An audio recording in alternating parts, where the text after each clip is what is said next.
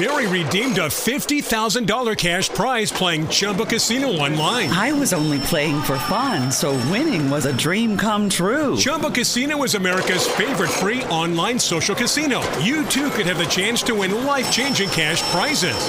Absolutely anybody could be like Mary. Be like Mary.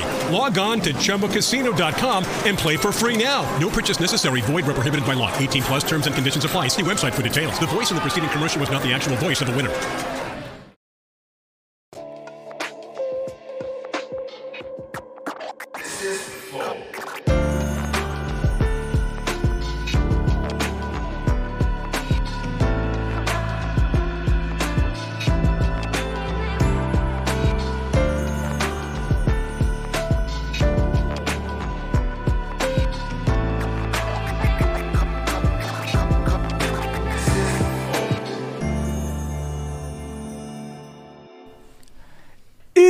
Começando mais um Flow Podcast. Eu sou o Monark, do meu lado o Igor. Tudo cheio de pompa, né? Caralho. Salve, salve família. E hoje a gente vai ter uma conversa super foda. Estamos começando. Isso! Ué, tu fala salve, salve família, não posso Não, ter o salve, meu. salve família. Bem-vindos a mais um Flow Podcast. Entendi. O meu estamos. Yeah, yeah. Bom, a gente tá com o Alexandre Frota aqui, é, deputado federal, né? Isso. Caralho. Hoje eu estou deputado federal. É, está, mas já foi muita coisa, Já né? fui muita coisa. A minha história é grande. É verdade, por isso que eu tô empolgado por essa conversa. e eu Pô, agradeço, mano, a presença aí, cara. Eu que agradeço aí o convite. Porra, show de bola. Vambora, vamos bater Ah, um papo. você gostou, né, cara? Se gostou. Porra, eu ainda né? tem um carioca aqui, tá ótimo. É verdade. Aí é que ficou bom. Carioca que, que morou, que viveu 30 anos no mesmo bairro que tu frequentou quando era É molecão. verdade, no Rocha. É. Rocha. Fui criado Rocha, Tijuca, Grajaú. Eu nasci em Vila Isabel, né?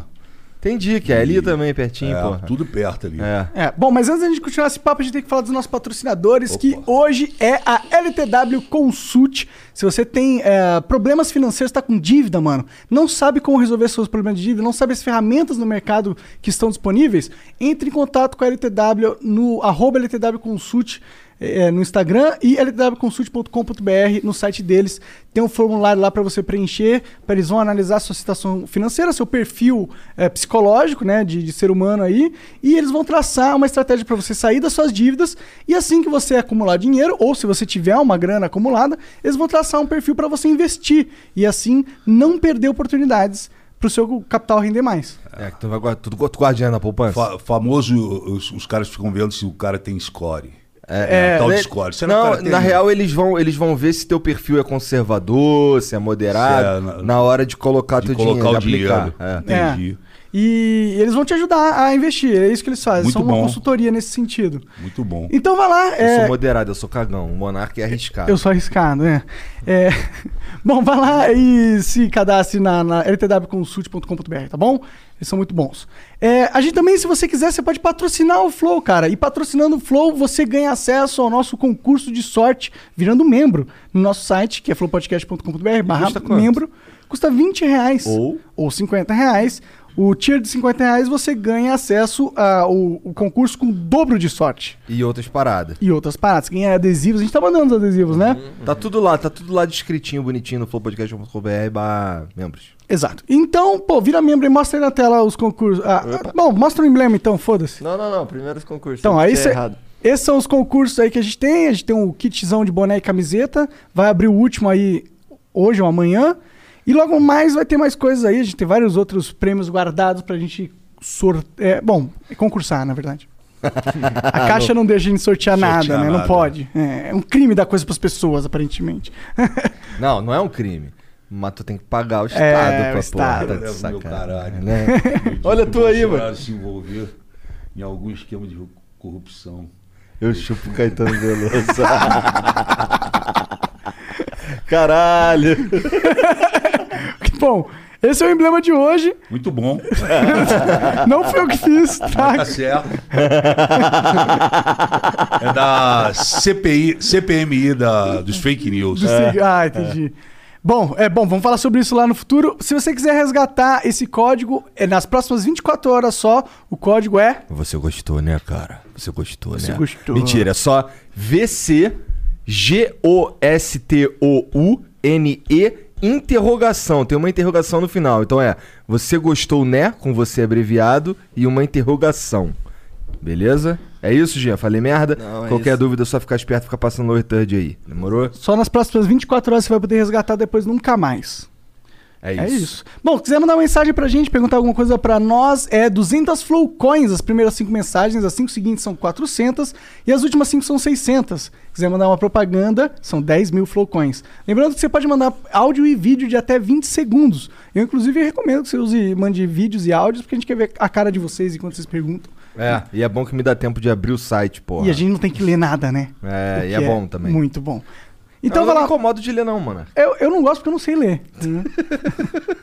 então a gente fica por aqui nesse negócio de falar de pa- patrocinadores, fala no Cortes de Flow e é isso. E aí, cara, como tá essa vida de Alexandre Frota?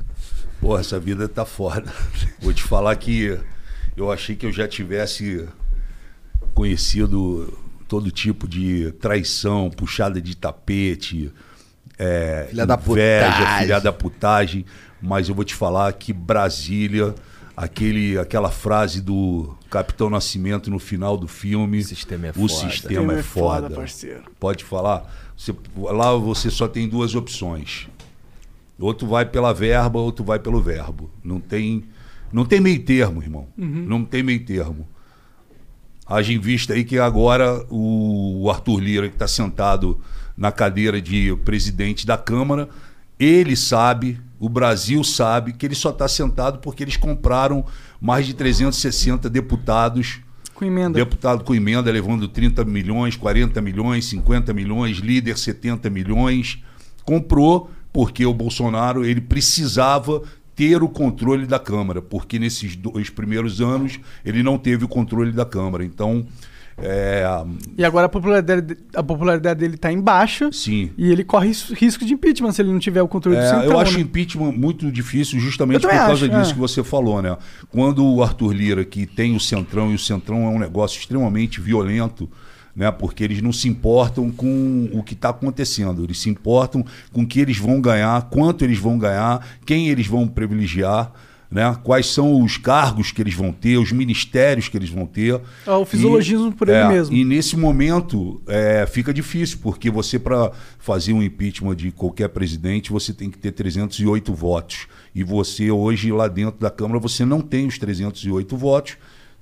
Pelo simples fato é, de ter o Centrão no comando. O Bolsonaro, hoje, ele está sentado na cadeira de presidente especificamente por causa do Centrão. E por isso, no final do ano passado, a gente votou uma PLN de 6 bilhões de reais, que era para o orçamento. Quando veio a, a- quando veio a campanha para presidente da Câmara, que o Bolsonaro fechou com o Arthur Lira e com o Centrão, numa jogada estratégica bem forte. Você sabe como que foi essa costura? Eles cortaram o, esse, esse orçamento de 6 bilhões e o general Ramos levou 3 bilhões para dentro do plenário e aí distribuiu e aí o Arthur Lira ganhou. Entendeu? Caralho, que. Caralho. É assim. E eu falo, e eu fa- e o que, que eu fiz nesse dia? Eu me candidatei a presidente da Câmara porque você tem 12 minutos para falar. E eu Alguém falei. fez a mesma coisa. É, eu falei, eu vou falar os 12 minutos. E aí eu subi, isso que eu falei pra vocês, eu falei em outras palavras, até um pouco mais agressiva. Aí eles me vaiaram, né? Começaram um frenesi, deram um, é, um faniquito lá deles. E aí eu falei, vocês podem vaiar, mas vocês sabem que se eu puxar a lista aqui, eu vou mostrar quem é quem aqui dentro. Pra mim seria, teria sido muito mais fácil. Eu poderia ter votado no Arthur Lira, apertou minha mão várias vezes. General Ramos me ligou, falou: e aí, Frota? Porra, fecha com a gente, o caramba, tem as emendas e tudo. E eu não fui. Para mim poderia ter sido mais fácil, mas eu falei isso na cara deles todos e falei lá: você paga um preço por isso, mas eu prefiro ficar tranquilo, cara. É um entendeu? preço de. Esse preço que tá dizendo é tu é jogado pra escanteio. É, não não é que você é jogado para escanteio, mas você, se você vacilar, você fica no escanteio. Eu, como sou um cara que vou metendo a cara, eu não quero saber, eu vou para cima. Então eu não fiquei de escanteio. Mas, por exemplo, se eu faço hoje uma reunião com um ministro alinhado com, com o sistema e alinhado com o Bolsonaro, o ministro me recebe muito bem, me dá café, me dá água, refrigerante, traz todo mundo, faz aquela festa. Eu viro as costas e ele rasga o pedido e joga no lixo. entendeu? Então, assim, você passa a não ter um trânsito, né? Você, para quem acompanha aqui, né, é, política, vê é, todos os dias um monte de deputado inaugurando fe- ferrovia, estrada, é, inaugurando, terminando obras por todo o país e tudo. Tem sempre aqueles que andam junto dentro do avião do presidente, aquela coisa toda, porque esses estão alinhados. Esses estão alinhados. Ali é o voto, irmão. Não adianta o Eduardo Bolsonaro ter 1 milhão e 800 mil votos. Eu tive 156 mil votos. Mas depois que você pisa em Brasília, o voto tem o mesmo peso. Entendeu? O teu voto tem o mesmo peso que o meu, independente se você teve 2 milhões de votos ou não. E aí, cara, o voto lá dentro vale muito, porque você consegue dar andamento ao país no voto, né? Então, muitas vezes você tem pressão do partido, o partido te pressiona, o partido fecha a questão, exige que você vote, você pode até não votar, você arruma uma confusão com o seu partido, né? E, e, e você sofre essas pressões do governo também. Porra, precisa passar essa parada. Aí começa a tocar o telefone, olha, vem aqui, vem- vamos conversar, o que, que você está precisando, quais são os prefeitos que você conhece, vê se você pode formar com a gente. Pô, tô vendo aqui, você tem 10 projetos aqui, vamos, vou pedir para o presidente colocar um projeto teu para votar, porque hoje o que, que, o que, que um deputado para vocês terem uma ideia, qual é o, o- a, a grande. uh, O que, que um deputado quer dentro da, da Câmara, fora um- uma série de coisas? Ele quer ter um- os projetos dele é, é, é, aprovados. Né? Porque ele pode mostrar serviço, né? Sim, e é muito difícil. Né? O Bolsonaro, por exemplo, ficou 28 anos lá dentro, aprovou um projeto. Sim. Né? Então, você, para você aprovar o projeto, se você tiver alinhado ao governo, é muito mais fácil. A não ser que o seu projeto seja de um interesse universal, sabe, É, nacional, que aí não tem como ninguém, porra, chegar e falar, não, porra, eu não vou, sabe, é, Me ser abster. contra é, esse Porque projeto. tem custo político É, ele. exatamente. Então, cara, é, é, é, é difícil. Você sofre pressão todo dia. Porque você é, é o público, é o povo né, atrás de você, ali pá, te, te pressionando. Aí, porra, é esquerda, é direita, é centro. É pesada a parada. E eu achei que na televisão, porque, pô, eu vivi muitos anos na televisão, né? Só de TV Globo foram 12 anos e, e mais Record, SBT, Bandeirantes, enfim. E, porra, eu, eu vivi coisas também dentro da televisão muito forte, muito foda, de, sabe, de puxada de tapete, de traição. Não só comigo, eu vi com vários outros atores acontecendo a parada. E, porra, é, eu falei, porra, política talvez. Meu irmão, quando eu cheguei lá que eu vi, porra, é, É, o problema é. muito maior, o buraco é, muito mais embaixo. Porque lá, eu acho que diferente, Monark, da, da, da televisão, a televisão mexe com ego, tá? Ela mexe também com, com a, a questão financeira, mas, porra, Brasília, meu irmão, ela mexe com o poder. O poder. Às vezes o poder é, é, é mais para os mais Tentador, válido, né? mais tentador o poder do que a verba, entendeu? Do que o prestígio, do que o cara tá cagando e andando se ele tá sendo processado, se o STF tá processando ele, se a Polícia Federal tá investigando. Ele quer poder, irmão. Ele quer chegar aqui e falar, ó, você vai para aqui, você vai para aquela secretaria, esse ministério é meu. Você vê, os caras- o Centrão fechou com o Bolsonaro, chegaram lá, ó, Ministério da Cidadania. Ah, mas porra, tá o Onyx lá, tira o Onyx tira o Onix. A gente quer a chave do ministério. Entendeu? E você, pô, com uma chave de um ministério, pô, você está falando aí, pô, em 3 mil funcionários. Sim, entendeu? orçamento absurdo. Orçamento absurdo, sabe? E, e poder, irmão. Poder. O poder é muito forte, cara. Foi por isso que você rompeu com o Bolsonaro? Cara, todo mundo. É, assim, eu, eu falo pra você que eu me arrependi muito né, de ter lutado tanto para a chegada do Bolsonaro na, na presidência. Eu, é, as pessoas me criticam, falam, porra, mas tu não pode ser, um cara como você não pode ter sido tão ingênuo assim, Frota, a ponto de não ter visto antes o que ia acontecer e etc e tal. Mas eu mergulhei de coração na parada, porque eu achei que naquele momento ele ia realmente porra, fazer uma sepsia na política, ia mudar a situação, a gente ia conseguir respirar de vários outros governos que já vinham.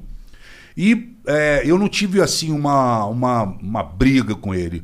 Eu, na verdade, o Bolsonaro, quando ele, ele assumiu a presidência, logo em dezembro, né, que era a, dezembro de 2018, a gente começava em janeiro. Em dezembro de 2018, eu comecei a entender e a ver várias coisas que não eram o que vinham acontecendo é, durante a campanha. Ele virou uma outra pessoa, colocaram um cinturão, blindaram o cara e, e apareceu pessoas que eu nunca tinha visto no, no, no decorrer da, da, da, parada, né? Da, da campanha. Sabe quem são essas pessoas? Vários, vários. Apareceu um monte de militar, apareceu um monte de cara de terno, apareceu gente de tudo que foi lado e blindaram o Bolsonaro. E a cena marcante, onde eu comecei a, a, a, a ficar, sabe, assim, pensando, foi quando é, eu estava na, na, no Banco do Brasil, onde foi a transição do governo Temer para o governo Bolsonaro.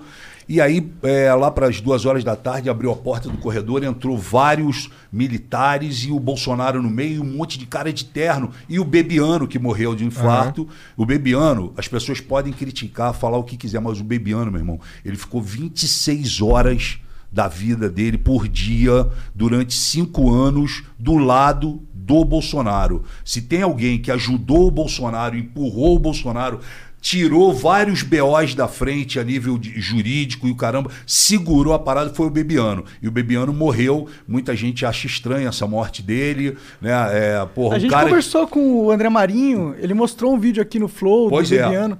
Um cara forte pra caralho, ah. grande, entendeu? E aí, pô, eu encontro o Bebiano aquela, e aquelas pessoas todas que foram entrando por umas salas. Era um corredor enorme, todo mundo entrou e ficou o Bebiano parado no corredor. Aí eu cheguei pro Bebiano e falei, e aí, Bebiano, tá tranquilo? Ele falou, tô. Falei, pô, e aí, onde é a tua sala? Ele falou, pô, não tem sala. Eu falei, como tu não tem sala? Ele falou, pô, eu não tenho sala e não sei o que eu vou fazer ainda no governo. Tu acredita, Frota? Eu falei, pô, não acredito. Para mim, tu ia ser o cara, pô, tu ia ser o líbero da parada. Tu ajudou o cara a sentar nessa cadeira. Para mim, tu era o líbero. Tu não precisava nem ter cargo. Sim, era o cara que ia chegar Bolsonaro. É o seguinte, estou precisando um coordenador disso. ali. Um coordenador, né? Ele falou, pois é, mas não tenho. E eu tô achando muito estranho as coisas, Frota, porque é, começaram a me tirar de reuniões, eu não sei para onde eu vou, sabe? Aí tentaram acochambrar ele ali na Secretaria-Geral da, da Presidência, enfim. Mas qual que era o problema com o Bebiano em si?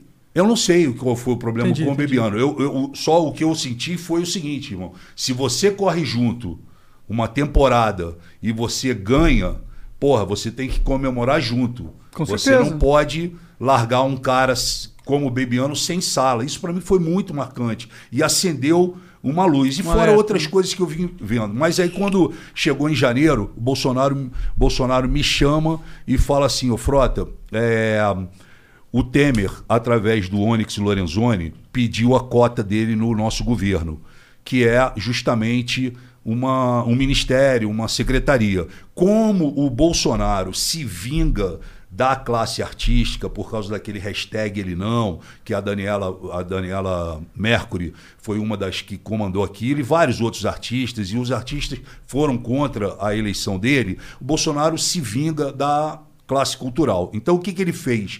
Ele, assim que ele assumiu, que ele sentou na cadeira, ele tirou o, o Ministério do, da Cultura e transformou numa Secretaria de Cultura. Ele já diminuiu ali. E aí, como o Temer tinha pedido ao Onyx uma fatia, Bolsonaro chegou para mim, e eu tenho gravado isso, que dia eu posso até mandar para vocês.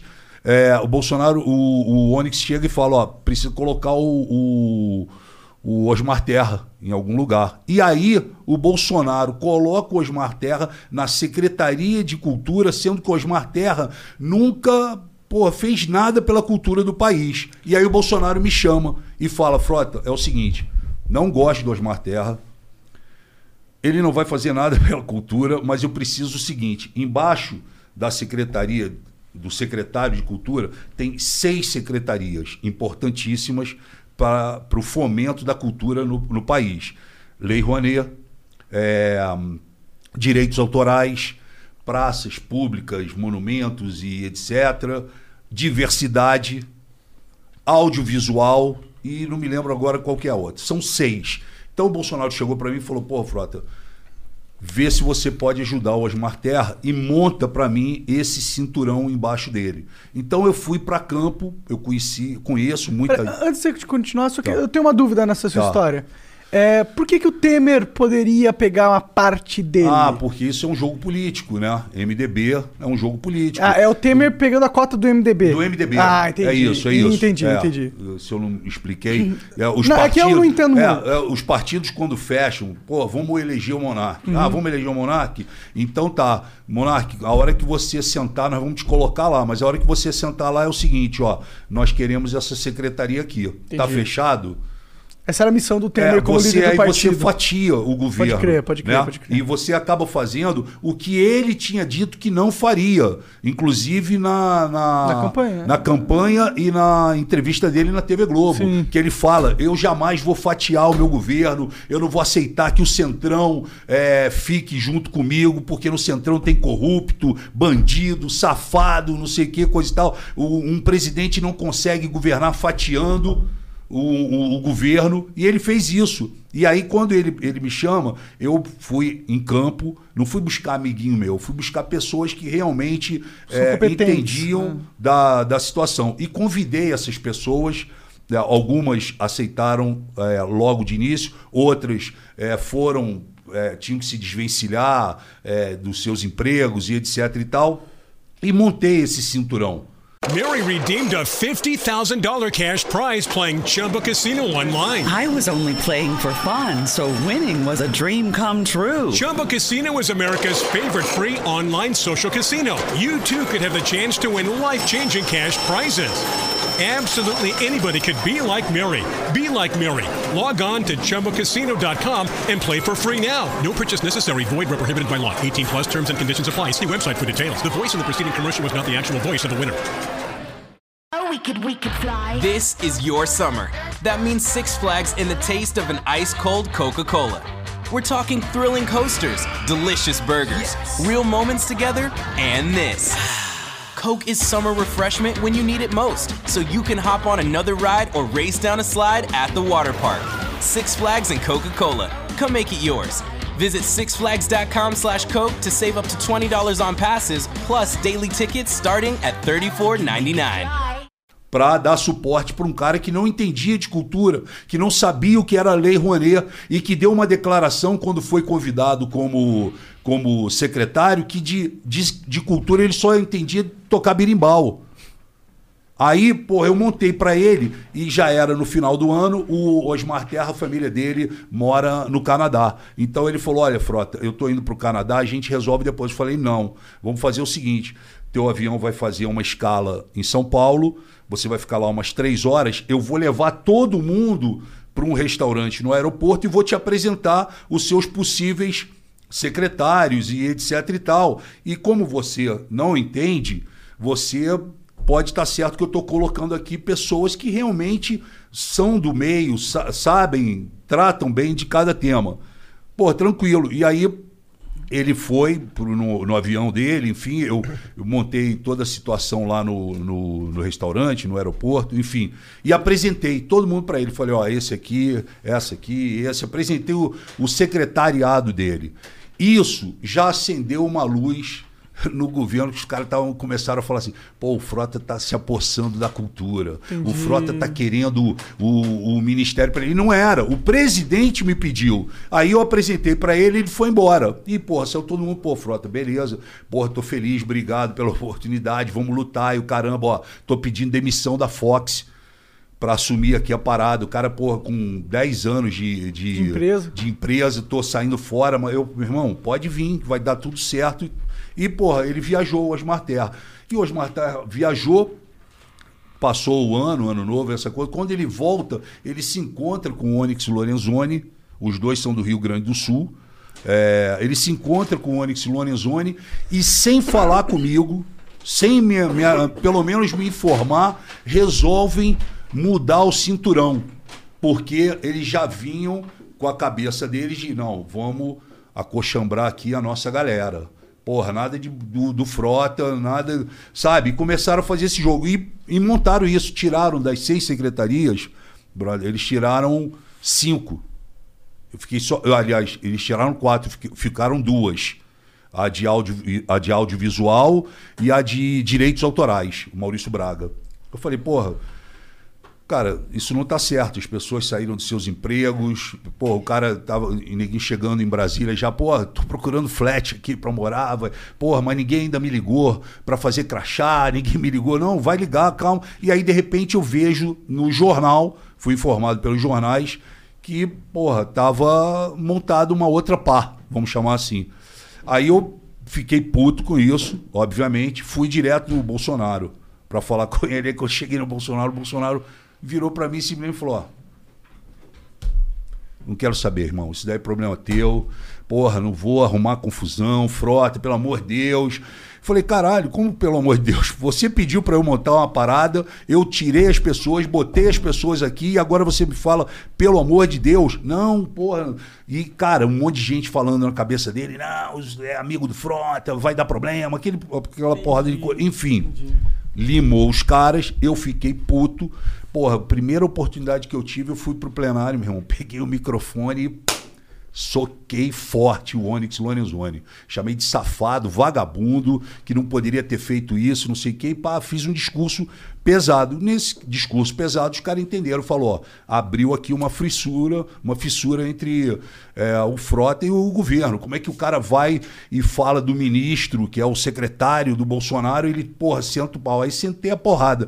E nesse meio tempo que eu tô fazendo isso, na mesma semana quase, explode o caso do Queiroz que aí, porra, o Paulo Pimenta do PT faz um discurso muito forte e aponta pra gente que tava ali embaixo, aquela galera nova do PSL, que eu tava junto ali, eles apontam e falam, porra, eu quero saber de vocês que subiram, que, que se elegeram falando de, de que iam combater a corrupção, que não sei mais o que, eu quero saber quem é de vocês que vai subir aqui e pedir a prisão do Queiroz. Aí eu pulei e falei, eu quero a prisão do Queiroz. Falei no microfone, ele de um lado e eu do outro. Eu quero a prisão do Queiroz. Quero saber se você quer que o Lula continue preso. Porque eu quero a prisão do Queiroz. Porra, aí, meu irmão, o telefone tocou, Bolsonaro, você tá maluco? Você quer fuder meu filho? E porra, como é que tu pede a prisão do Queiroz, caralho? Não sei mais o que, pagando pra mim, em geral. E passou uns 15 minutos, veio o Flávio Bolsonaro. Flávio Bolsonaro chegou no plenário e falou assim pra mim: Porra, papai tá puto contigo, Frota. Como é que tu fala isso, porra? Pede a prisão do quê? Porra, cala tua boca, cara. Porra, tu não precisa fazer isso, caralho. Pá, pá, pá, pá, pá. No dia seguinte tinha um café da manhã. Eu fui no café da manhã, o Bolsonaro deu de cara comigo, chegou pra mim. Pô, aí tem até na internet, porque tinha uma pessoa gravando, a gente não sabia. Aí ele, porra, me abraça e fala assim: Puta que pariu, caralho. Fecha essa matraca, frota. Você tá maluco? Como é que tu me fala uma merda daquela? Aí ele mandou essa e depois o Bolsonaro ele é cheio disso. Ele, ele dá uma chicotada, depois ele quer, quer aliviar. é. Aí ele fez a gracinha e a gracinha ficou pior do que a parada que ele falou assim: Porra, não sei o que, como é que tu fala essa merda? Porra, frota, eu quero continuar transando contigo. Mandou assim no meu ouvido. E, porra, e saiu. E a porra, tinha uma mulher gravando. tá? tinha uma mulher gravando, a mulher, porra, pegou, editou essa parada e aí, porra, aparece no dia seguinte um vídeo do Bolsonaro no meu. Porra, Frota, quero transar contigo. Entendeu? E aí aconteceu essa parada. Aí, cara, eu vi que, porra, não tinha mais. Né, clima, né? O PSL rachou logo de início, porque o PSL foi um. Eu vim no meio do PSL e não, e não, não tiro também a minha, a minha é, participação nesses troços, mas o PSL entrou um monte de cara novato, achando que ia resolver a, a política do país. E, meu irmão, a gente fez uma asepsia lá dentro, mas foram 52% de, de, de gente nova que entrou e etc e tal. Mas os que ficaram era só black belt. Era só faixa preta. Não tinha nenhum que, porra, tu falava que Cara era bobinho. Não, só tinha ninguém com cinco, seis mandatos, sabe? É, quatro mandatos. Os caras, casca grossa que ficaram. Aí os caras viram aquele monte de cara chegando, achando que, porra, ia pintar Brasília, ia mudar. Os caras começaram a, a bater, né? E o PSL, ele foi se fragmentando, ele foi rachando. Ele ficou, começou um jogo de briga, de, de ciúme, de crítica um pro outro e o caralho, e era tudo que os caras queriam do outro lado. Os caras deixam os caras se pegarem, entendeu? E vaidade, e não sei o quê. Não, porque eu ganhei tanto, porque eu isso, porque aquilo que o negócio foi rachando. Eu fui cada vez fazendo mais oposição, porque eu falei, eu agora não posso fugir desse meu discurso. E é um discurso verdadeiro. Eu não mudei. Quem mudou foram eles. E aí eu co- continuei nessa linha. Aí, pô, chegou uma hora que o Bolsonaro chamou o Bivar e falou: ó, eu quero o Frota expulso do PSL. Ele não pode mais ficar no PSL.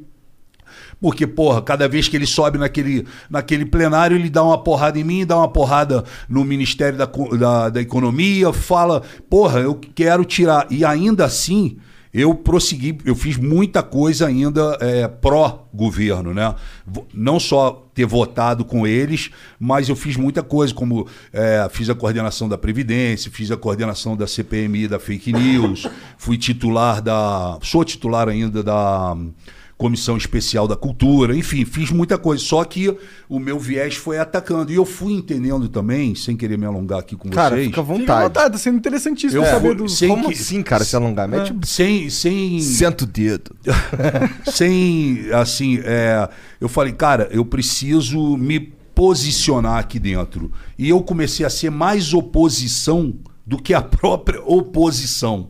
Né? A, a, a, a esquerda, naquele momento que nós chegamos em Brasília, em 2019, ela estava uma esquerda quadrada. Eles só falavam assim: quem matou Marielle? Quem matou Marielle? E o pau comendo do outro lado: e quem matou Marielle? Quem mandou matar Marielle? Quem matou Marielle? Porra, Não tinha uma oposição, tinha ali uma. uma... Porra, era uma, Um grito de dor. Um grito É. de dor. E aí, pô, eu até fiz um Twitter uma vez e falei assim: porra, a esquerda precisa acordar. E aí, alguns medalhões da esquerda retuitaram e falaram: ó, foi preciso o Alexandre Frota falar pra esquerda acordar.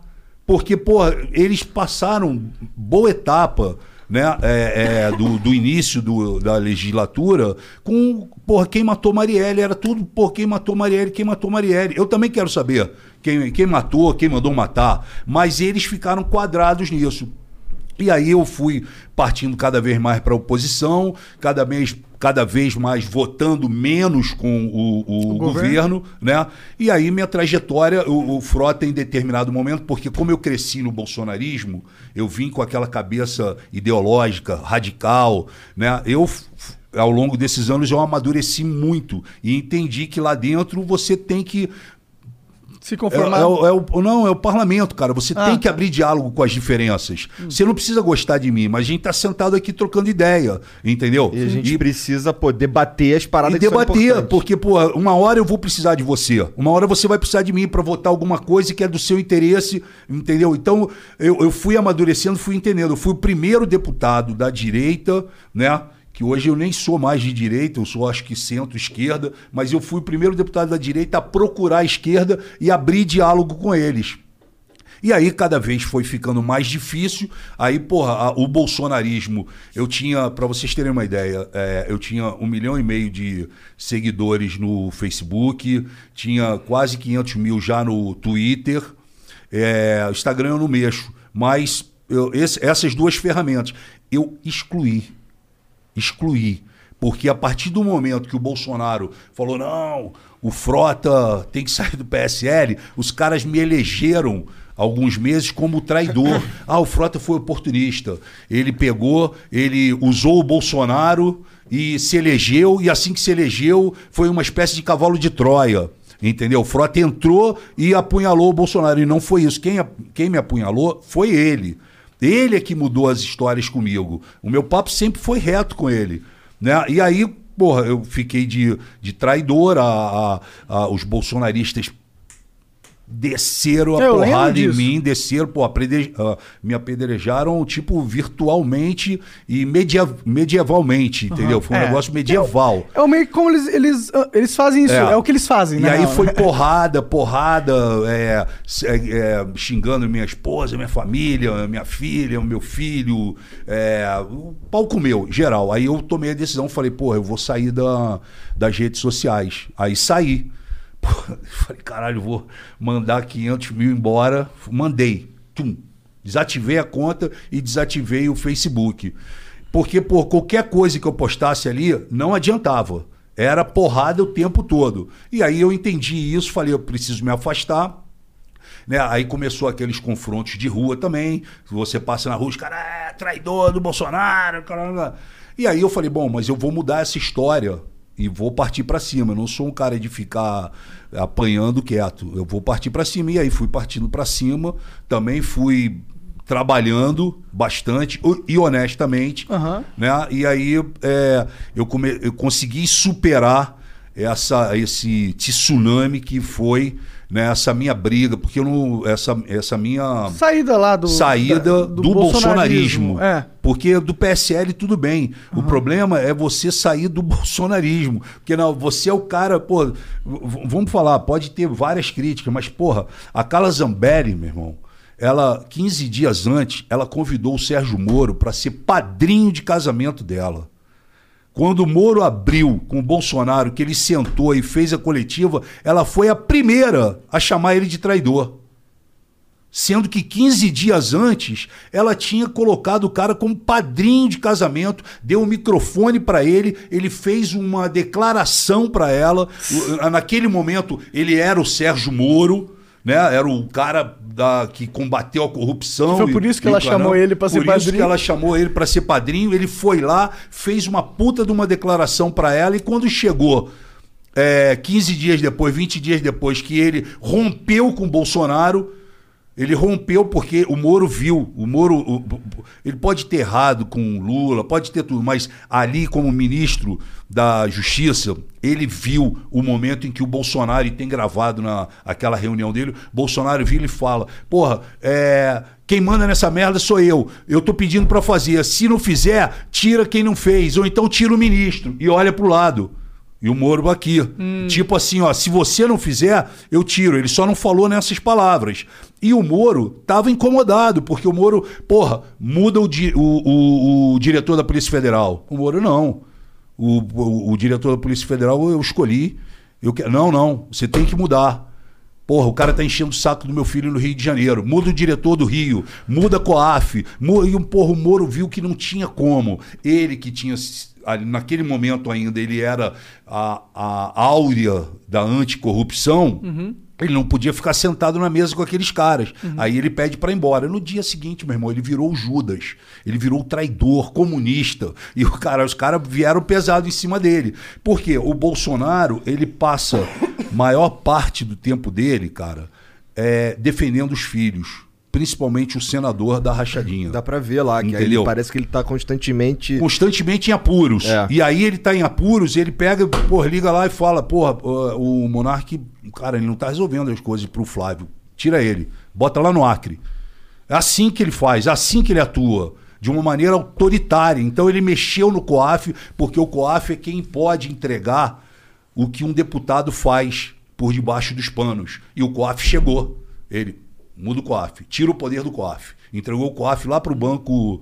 é, É, o Ministério da Economia, né? É. O Banco Central, na verdade. Primeiro ban- pro É. Ministério da Economia, você está Depois- certo, é. depois pro Banco Central. Aí, Polícia Federal. Porra, a Polícia Federal tá chegando, vai pegar o Queiroz. Porra, a Polícia Federal intimou o filho, o Flávio. Tira o diretor da Polícia Federal. Muda. Muda o cara do Rio de Janeiro. Quem é o cara do Rio de Janeiro? Ah, é o fulano. Muda.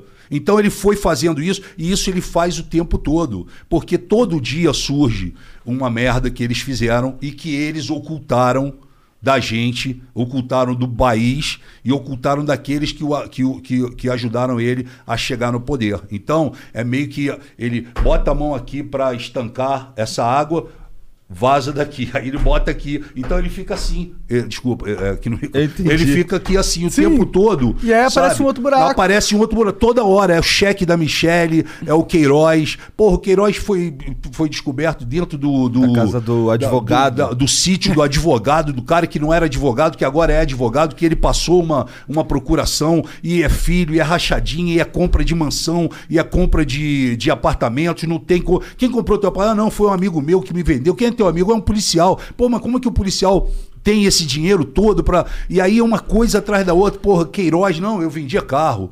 Porra, mas o cara, qual é a imagem do cara lá fazendo a rachadinha? Não, eu vendia carro, não sei o que, coisa e tal. Isso tudo, cara, foi enfraquecendo. Então, esse nosso primeiro momento aqui, eu pergunto para vocês, né, ou pro público de vocês, qual vai ser o discurso do Bolsonaro em, em 22? ele não vai poder falar que ele combateu a corrupção. Não vai poder Não falar vai, isso. vai. Pra ninguém.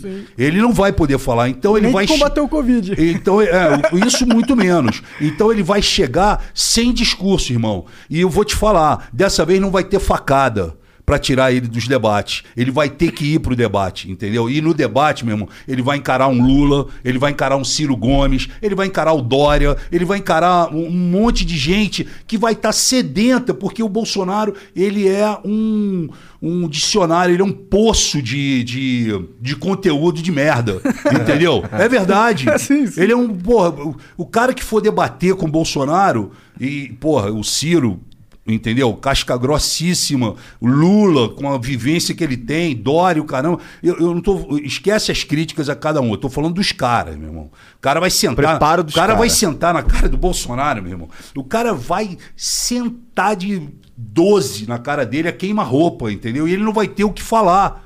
Ele não vai ter o que falar. Porra, você combateu a, a, a pandemia, Bolsonaro? Porra, com meio milhão de mortes lá, talvez, e eu espero que não, mas, porra, pode estar muito maior. Você combateu como, Bolsonaro? Tem 110 e-mails aqui, Bolsonaro, seu que você, da, da Pfizer pra você, e você não quis comprar as vacinas, que se ele tivesse comprado em agosto, talvez 80 milhões de brasileiros não tivessem morrido. Então é uma série de coisas que vai 80 vir. milhões é muito. É, 80 mil. É, 80 mil.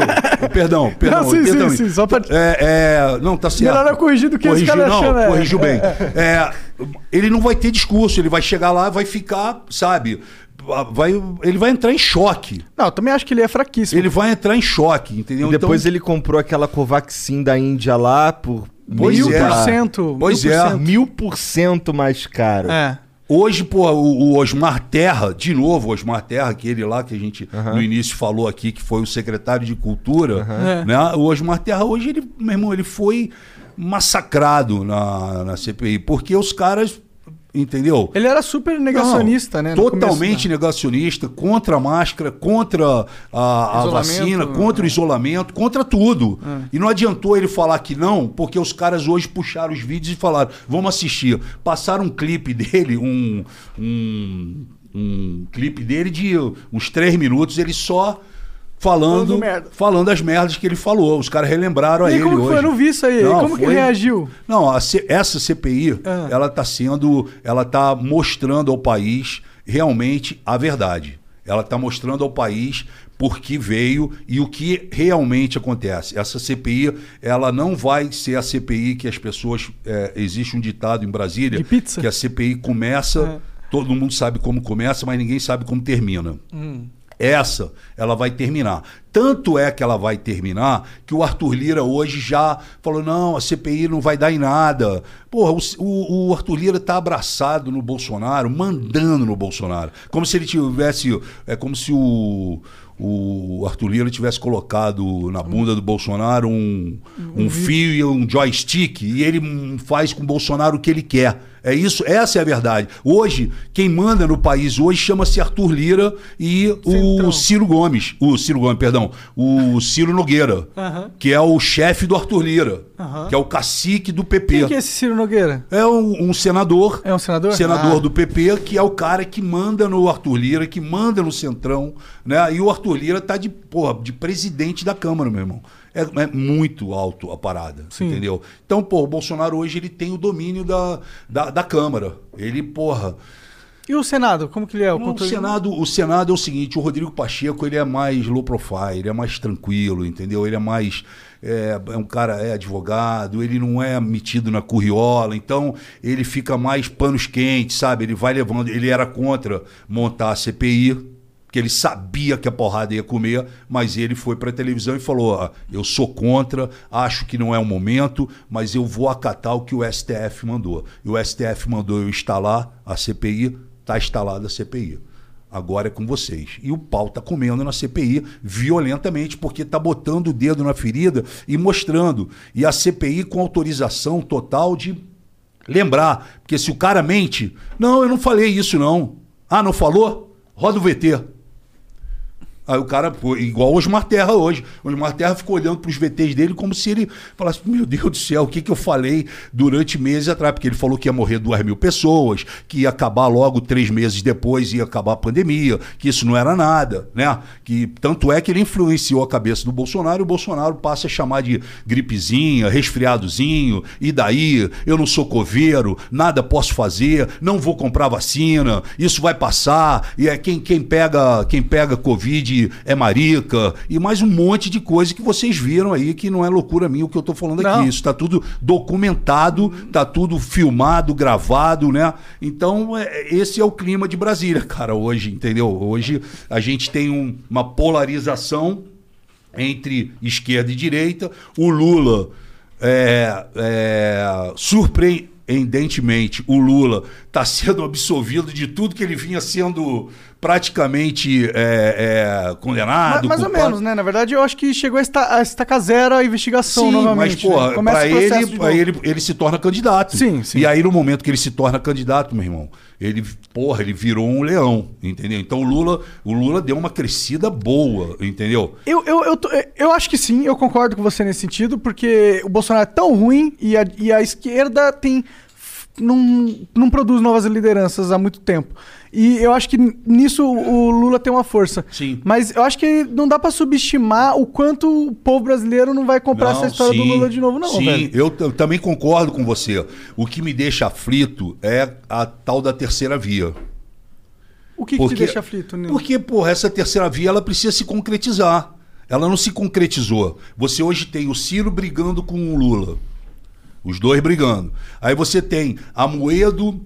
O você- saiu, né? Então, saiu, mas vamos. Vai que ele até volta. há pouco tempo tinha Moedo, Luciano Huck e, e Dória. Dória. é, Danilo Gentili falou ah, que Danilo quer. Gentili e não sei mais. Então, ah, esses caras pegam um, um público meio parecido, né? E- então eles, eles se fragmentam ali. Se fragmentam. O Ciro brigando com, com o Lula. Aí os outros candidatos que vão aparecer ainda no caminho, a gente não sabe como é que vai formar. E tudo que o Bolsonaro quer é isso. Ele quer fazer a polarização entre ele e o Lula. Ele acredita que tudo que o PT fez, tudo que que, que aqueles anos todos de Lula, Dilma e etc e tal, o Bolsonaro acredita, exatamente como você falou, né? Acredita que hum, é, o povo talvez não compre a ideia do Lula. Compra agora que está essa empolgação, né? O Bolsonaro está acreditando nesse, Eu acho que nessa foi levada. contra o Bolsonaro eles compram o Lula. É. Entendeu? Porque eu acho que o Bolsonaro e o Lula, eles são dois animais da mesma. Do mesmo calibre, do mesmo perfil, É. entendeu? São os ídolos, são os mitos do, de dois polos, mas teve muita gente que votou no Bolsonaro que também votou no, que votou no Lula É, no passado. E tem muita gente que votou no Bolsonaro né, é, para não votar no Haddad e que eu sei agora que não vai voltar, votar nunca mais no, no, No Bolsonaro. Bolsonaro, Então, exato. o Bolsonaro ele tem aquele percentual dele que não cresce.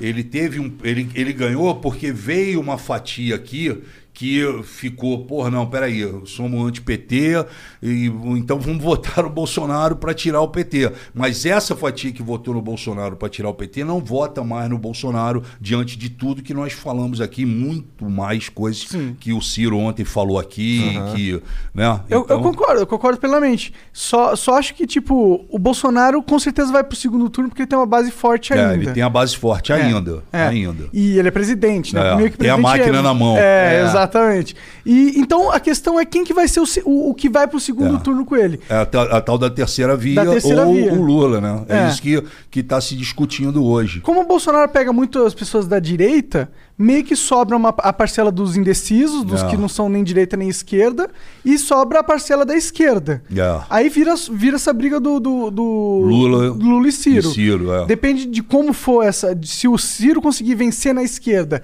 e captar as pessoas que são. Do Lula. N- é, não, que são independentes, que não são em direita nem Ah, de tá, esquerda. entendi. Se ele vencer na, na esquerda, captar, cooptar a, a esquerda Sim. nesse sentido, e conseguir pegar os independentes, ele, ele consegue ir pro segundo faz turno. sentido. A questão é. Tem, vai ter algum candidato que vai pegar os independentes de, de mão cheia? É essa- exatamente essa é a pergunta, né? Essa é a pergunta que todo mundo faz em Brasília, essa é a pergunta que o país nas ruas fazem. Né? E eu não saberia te responder nesse momento. Eu acho, eu não consegui ainda entender quais são os caminhos, porque pô, o negócio está muito difícil. Tem uma pandemia, você vê, a esquerda foi para a rua agora, né? Mas cara, é aquela rua que é aquela rua meio que, porra, não podem mais reclamar do Bolsonaro, que fez aglomeração lá. É. Porque perderam esse discurso, porque foram pra rua. Mas, cara, é necessário ir pra rua. Entendeu? É necessário. Você só faz uma derrubada, você só, só atinge o grau de uma catarse de, e de um empurrão se você estiver na rua, cara. E a pandemia não permite isso nesse momento, É, entendeu? que você tem que ter uma magnitude na rua. Exatamente. Ah. Você lembra lá quando a Avenida Paulista ficou com 3 milhões de pessoas para tirar a Dilma. Em Aquilo, 2013, foi, é. aquilo foi uma catarse, que sabe? Aquilo foi um negócio que, porra, não, eu não vejo acontecer de novo nesse momento. E essa pandemia, ela veio para quebrar o país, né? Quebrou o mundo, mas aqueles aqueles é, aqueles países né, que se prepararam, aqueles países que, não, que tiveram seus líderes, que foram líderes, que não foram negacionistas, que entenderam e acompanharam a ciência, que acompanharam a OMS, que acompanharam os médicos e etc., são países que estão fazendo show. Teve, acabou de ter show em Lisboa agora com 6 mil pessoas. Nova York. Full Fighters fez agora em Nova York com. Não, foi em Nova York? Não Full sei, eu sei que Fez com 20 mil pessoas. Vai ter um do Sabe? Bruce, do, do Bruce Springsteen em Nova York. Pois é, teve, teve é, em, em Barcelona, é, já teve em Cancún. Tá, As coisas estão voltando, né? Assim, apesar de que tem gente morrendo no mundo inteiro, né? Tem, tem lockdown por diversos é, cidades, estados e, e países, enfim. Mas é, os países que se prepararam, tiveram seus líderes ali com punho, eles seguiram uma rota, né? Uma salvação, uma luz no fim do túnel. O país, cara, é, tá, tá à deriva, a gente tá à deriva, né? Essa vacinação pingada, Que agora né? tá pausada porque tá pausada. acabou, né? Então é uma série de, de, de situações que preocupa muito o país. E teve sabe? alguns líderes no mundo, como o, o da Inglaterra lá, o Boris, que ele começou com um discurso parecido com o do Bolsonaro e Sim, do Trump. exatamente. Mudou de ideia. Tem o próprio Trump, Sim. que, porra, pelo menos comprou vacina pra É. caralho, né? Ah, eles são os, um dos expoentes em vacina, né? Sim, então. Não, o cara vai doar agora 100 milhões de vacinas. Vai doar. Ele Da vai doar demais. pro mundo. Da hora demais. Entendeu? Ele vai doar pro mundo 100 milhões de vacinas. Sabe? Então, o, o Baden, né? É. E, é, e é difícil, cara, porque, pô, eu entendo que esse momento, com toda essa. O Bolsonaro, ele não teve, ele não fez um governo tranquilo. Vocês, pô, acompanham aí, enfim, leem e, e vê o tempo todo. É um governo intranquilo, um governo de muita confusão, de muito disse-me-disse, de muita porradaria, de muita puxada de tapete, traição, inversão de, de valores e etc e tal. E de poucas coisas que se e foi de feita, poucas né? coisas. É. E aí, no meio disso tudo, meu irmão, vem uma pandemia. Fudeu. Entendeu? A pandemia foi o caos. Eu vou falar pela minha área. Vamos falar da, da- da área de cultura, por exemplo. A cultura, por, por aquilo que eu te contei do Osmar Terra, do Bolsonaro ter, ter diminuído a importância da Aham. cultura no país, de ministério para secretaria. Ele, ele colocou o Osmar Terra, depois não deu certo, aí veio o Henrique Pires, não deu certo. Pegou um cara de um banco, o chamado é, Ricardo Braga, não deu certo o Ricardo Braga, aí veio um tal de Arthur Alvim, que gravou um vídeo meio Aham. é, é, Nazista. É, nazista. Aí, porra, esse cara foi ripado, aí ele trouxe a Regina Duarte, irmão. Que, porra, tem uma carreira brilhante na, na TV Globo, mas a gente sabia que pra ela ela não ia suportar aquilo como não suportou. Ela foi enganada. E aí, porra, ela saiu, ela tá até hoje desempregada, porque ela pediu demissão na Globo. O Bolsonaro prometeu pra ela a pinacoteca aqui em São Paulo, não deu a pinacoteca até hoje pra ela. Ela tá aí desempregada. E o. E aí veio o Mário Frias que, porra, é um, é um, um ator, né? E que hoje conseguiu um porte de arma, e aí ele anda armado dentro da Secretaria de Cultura com a arma na cintura. Ele e o secretário de fomento da, da Lei Rouanet também conseguiu um porte de arma. Então, a cultura virou isso, né? Um bolsonarismo. E ela sofreu com isso, porque como já não vinha investimento, tinha essa confusão toda na cultura, sai, sai secretário, entra secretário, sai Regina Duarte, entra fulano, a, a, a, o audiovisual, o cinema, as produções pararam. A, a Lei Rouanet parou com teatro, com show e etc e tal. Já vinha tendo esse, esse, esse distúrbio, essa confusão. Aí vem uma pandemia, irmão. Aí Aí, atingiu a classe artística. Porque, pô, eu tava falando com o Maurício Meirelles aqui embaixo. Falei, e aí, porra, e o stand-up? Ele falou, meu irmão, fudeu. Não consigo fazer stand-up mais. Porque, porra, stand-up é o quê? Aglomeração. Eu preciso de aglomeração, eu preciso de público, eu preciso de fila na porta do teatro. Né?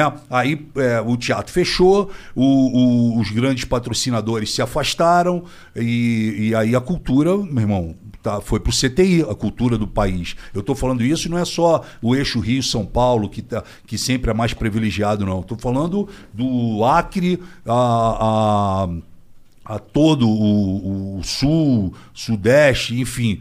Isso parou, parou, estagnou a cultura. Tanto é que as pessoas tiveram que tentar descobrir um jeito de fazer teatro é, em casa, teatro pela tela, e o cacete é quatro. Parou. Parou. Confusão na Ancine, até hoje não definiram Ancine. É um caos generalizado a cultura no país.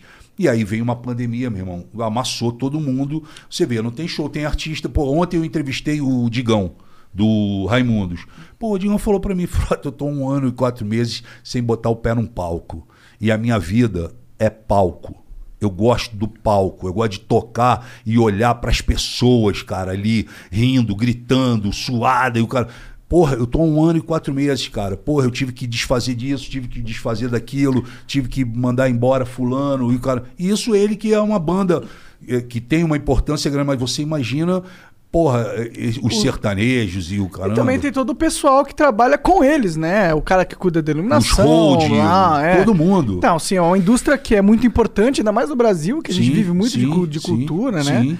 E, e que foi realmente represado. Inclusive, o governo deveria fazer alguns incentivos Nós aí fizemos, volta, né? eu sou um dos autores, junto com. Foi um, um dos projetos que eu fiz. Hum. Sou um dos autores, junto com mais uma série de, de deputados também. Nós somos autores da lei Aldir Blanc, que, que destinou 3 bilhões, forçadamente, o Bolsonaro não queria, mas teve que. Por força da lei. Não, ele teve que engolir. A gente conseguiu ganhar os, nos votos lá Entendi, dentro, entendi. porque tinha muita gente do Centrão que foi pressionado pelos artistas do seu estado. Ah. O cara, porra, meu irmão, a gente tá morrendo aqui, tu vai votar contra? Aí os caras votaram. E aí esses 3 bilhões saíram para poder dar uma. é, é, Apaziguada aí. é, uma acalmada, uma, dar um, um respiro, né? Só que muita gente, assim, os pequenos, não conseguem é, é, ter esse subsídio porque, cara, é Não uma, é uma tá ali, né? burocracia gigante. Tu tem que preencher, porra, 5 mil papéis e o caramba, provar não sei o que, coisa e tal. Porra, o cara que é pequeno, meu irmão, ele morre no meio do caminho nisso, entendeu? Então, o- os artistas maiores, os grandes artistas, os grandes escritórios, não. Ele tem um, porra, uma junta de advogado, eu falo, como é que é o projeto? Como é que a gente tem que fazer para pegar capital, pra pegar patrocínio, caramba, qual é o artigo? Os caras montam tudo, entrega, vem o dinheiro. Monta tudo, entrega, vem o dinheiro. Os pequenininhos, que é o cara em casa, o palhaço, ele não consegue montar isso, cara, porque, porra, pede um monte de coisa, sabe? É uma outra coisa que eu até. Informações que até ele nem tem, talvez, de Eu- é, empresa. eu até discuti isso em Brasília. Outro dia eu falei, cara, a gente precisa rever essa lei. A gente precisa é, ser menos burocrático e mais rápido, porque pô, o cara tá morrendo, cara. Entendeu? O cara tá morrendo, literalmente morrendo de fome. Entendeu? O cara não tem o que fazer. Sim. O cara que vive, a- artista, ator, de teatro. Nem irmão, dá pra ir no farol, no carro, porque não, tem carro na rua. Agora ele- tem pra é, caralho, né? Mas, Mas, ele não depende do palco, ele depende, É. pô, o diretor do cinema, de, do- dos filmes. Como é que ele vai filmar? Se, porra, não tem patrocínio, não tem apoio do governo, porque o cinema é, no, no país, ele ainda vive, tem uma grande parcela de ajuda é, é, do, do Estado, né, via Ancine, etc e tal, é, é, é complicado, cara. E, e- e assim como a cultura, várias outras coisas também perderam. Você vai ver como é que vai ser agora é, o- Restaurante, é, no Japão bar. aí essa, os Jogos Olímpicos Ah, né, que é. vão acontecer agora, cara, porque é, eu, eu, eu trabalhei, fui relator da lei 2824 que é, deu como no como na, na cultura a gente conseguiu 1 bilhão e 600 mil para os atletas é, amadores, não profissionais e profissionais de alguns, não profissional Neymar, Entendeu? Mas é, O cara que tá o cara no do Remo, lá, esse cara, é. esse é, é, Melchior, sei lá, eu esqueci o nome dele, me corrija aí, mas o cara do da canoagem, lá, Canoagem, pode Mequias. Mequias, uma coisa assim. Pode crer. Desculpa, Mequias, se eu falei errado o seu nome, mas o Tá cara ali, esse moleque, cara, porra, de repente quando estourou tudo isso, Caixa Econômica tirou o patrocínio, o Banco do Brasil tirou o patrocínio, o governo tirou o patrocínio, o cara falou: "Como é que eu treino?" Aí o cara vai- aí as empresas viraram para ele e falaram: "Mas pô, tu vai treinar como?" Se não tem público, não tem campeonato, não tem taça, não tem medalha, tu quer treinar para quê? Não vai treinar e pô, tiraram o time de campo. Assim aconteceu com milhares de atletas do país, tanto atletas eu nem sabia disso, quem me corrigiu até foi o Romário. O Romário falou: Ó, Frota, quando você estiver relatando isso, você chama de atletas, tem os amadores, tem os, os profissionais e tem os atletas não profissionais. Esses não profissionais você não coloca nessa nessa leitura, nessa relatoria, porque não profissional é qualquer um. Entendi. E qualquer um vai chegar e vai falar, pô, peraí, eu também tenho direito, caramba. E, é- e isso é feito para o esporte. Claro. Né? Então a gente. Tem É, que ter um filtro, né? é, e a, a gente fez isso, foi, foi eu, eu me reuni com as 27 eh, federações do- de todos os estados, eh, eh, enfim, nós fizemos um trabalho grande para poder salvar também essa parte né, da, da população, que é a parte que ama o esporte, que vive do esporte, e etc. E tal. Então, foram dois projetos que eu trabalhei durante essa, esse processo da pandemia. Os E ela- caras não tentaram te, te tirar desse, desse trabalho aí, dessa... Não, cara, eu, eu, eu fui escolhido como relator do esporte. Não, não teve como me tirar. Não tem porque- como. É, não, até teria, mas aí vai de partido para partido, os partidos trabalham, os líderes. Não, vamos botar o Frota lá no esporte. Na cultura, nós não precisamos de nada de aprovação, né? Porque nós nos reunimos e falamos, pô, a gente precisa salvar. Como é que vamos salvar? Vamos fazer uma lei assim, assim. E quando jogou essa lei, essa lei tem um apelo violento. O, é, como eu falei para você, o deputado ou a deputada lá, quando chega no estado dela que ela desce, o, e aí? Como é que vai fazer? Vai Todos deixar- os atletas profissionais que são bem conectados, liga Fa- pra ela e fala, ó, essa lei é Exatamente. você aprovar. Isso, tá? foi isso que aconteceu. Entendi. Foi isso que aconteceu. Então as duas passaram, sabe? E, e, assim, eu me orgulho de ter participado disso junto com outros deputados também, porque foi uma maneira, né? É para isso que eu, que, eu, que eu tô lá. De alguma maneira, para lutar né, por, por essas saídas que o povo precisa. Foi né? pra isso que você entrou na política? É, o que que tava passando na tua cabeça quando tu Cara, me é-? É, foi, o jeito que você entrou na política também foi diferenciado, tá ligado? Porque pra mim, Aham. uma coisa que eu achei, eu achei bem interessante é que se você fosse entrar na política, eu não achava que você ia entrar pelo bolsonarismo, tá ligado? Sei. Você, o Frota, pelo perfil que eu conhecia de você na TV, passado. eu imaginaria que você ia pelo, sei lá, PSOL. Entendi, Tá ligado? entendi, entendi. E aí, qual, qual foi? É, Por que, que eu- você. Cara, como eu que- acreditava ali naquele momento, naquele momento que. Mas você é conservador por essência? Qual que é essa não, eu sou conservador para algumas coisas, para outras não, né? Como que um cara que fez filme pornô vai ser conservador? Então, entendeu? é, sim. Não tem essa parada, né? Mas eu sou conservador para determinadas coisas, mas naquele momento ali eu entendia que eu tava com aquela coisa na cabeça ideológica radical de Anticorrupção. porra, anti- anticorrupção, anti-PT e aí a- Antissistema, aí talvez? surge o Bolsonaro, sabe? Porra!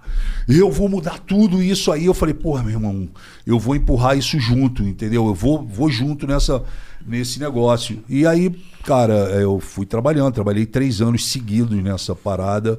Eu, eu, eu sempre fui muito determinado, né? Eu assumo meus erros, assumo minha, mi- meus fracassos, minhas vitórias, enfim.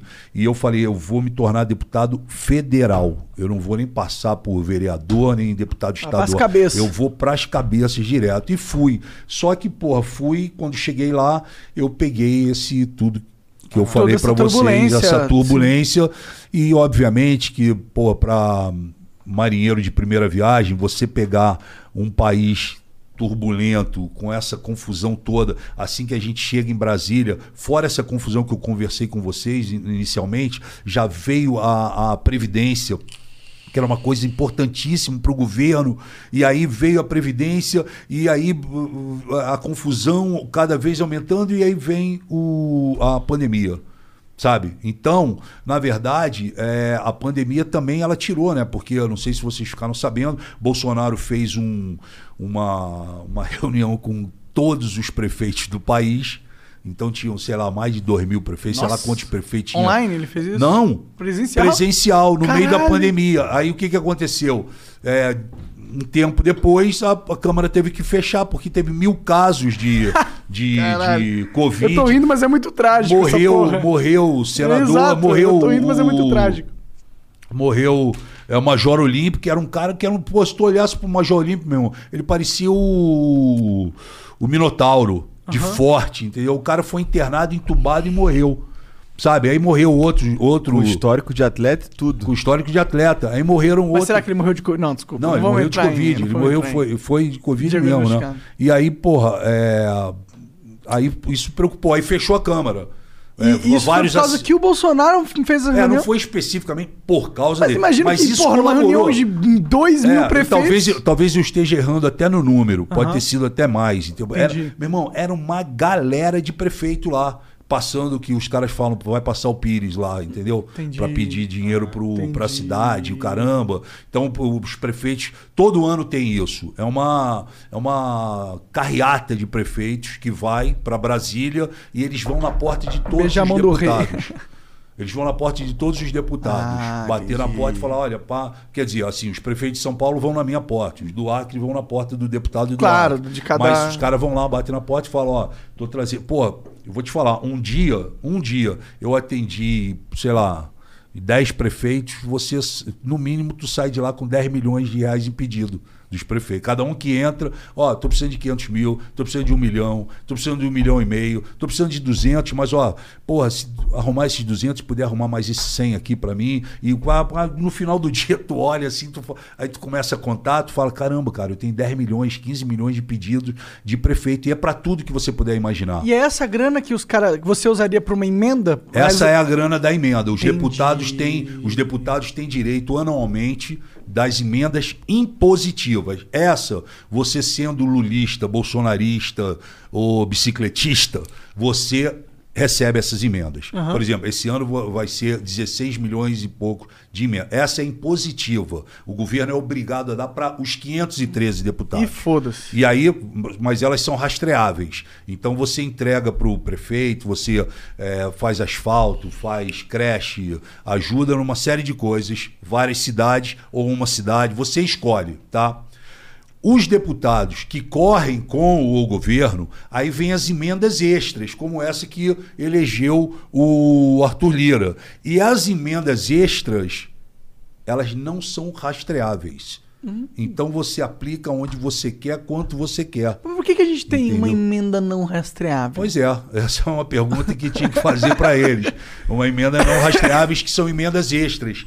E eles trabalham com essa emenda extra. Então, todo deputado tem a emenda impositiva e, dependendo do deputado, ele tem a emenda extra também. E essa emenda ela serve para quê? Recapear asfalto, é, Comprar trator? é, comprar trator, tu viu aí, né? Quantos tratores os caras compraram. Isso já foi das emendas extras, os tratores. Pode a crer. tratorada foi, foi das emendas extras. É uma ferramenta de corrupção aí, né? É, porque você acaba. Se você não tem nenhuma informação da onde tu tá É. gastando, você, você fala assim... acaba, você acaba é, Se eu vou comprar seus trator pelo é, dobro e você me dá isso metade. daí, você viu. Você, É. você acompanhou bem, aí você tá falando, eu não preciso nem falar, né?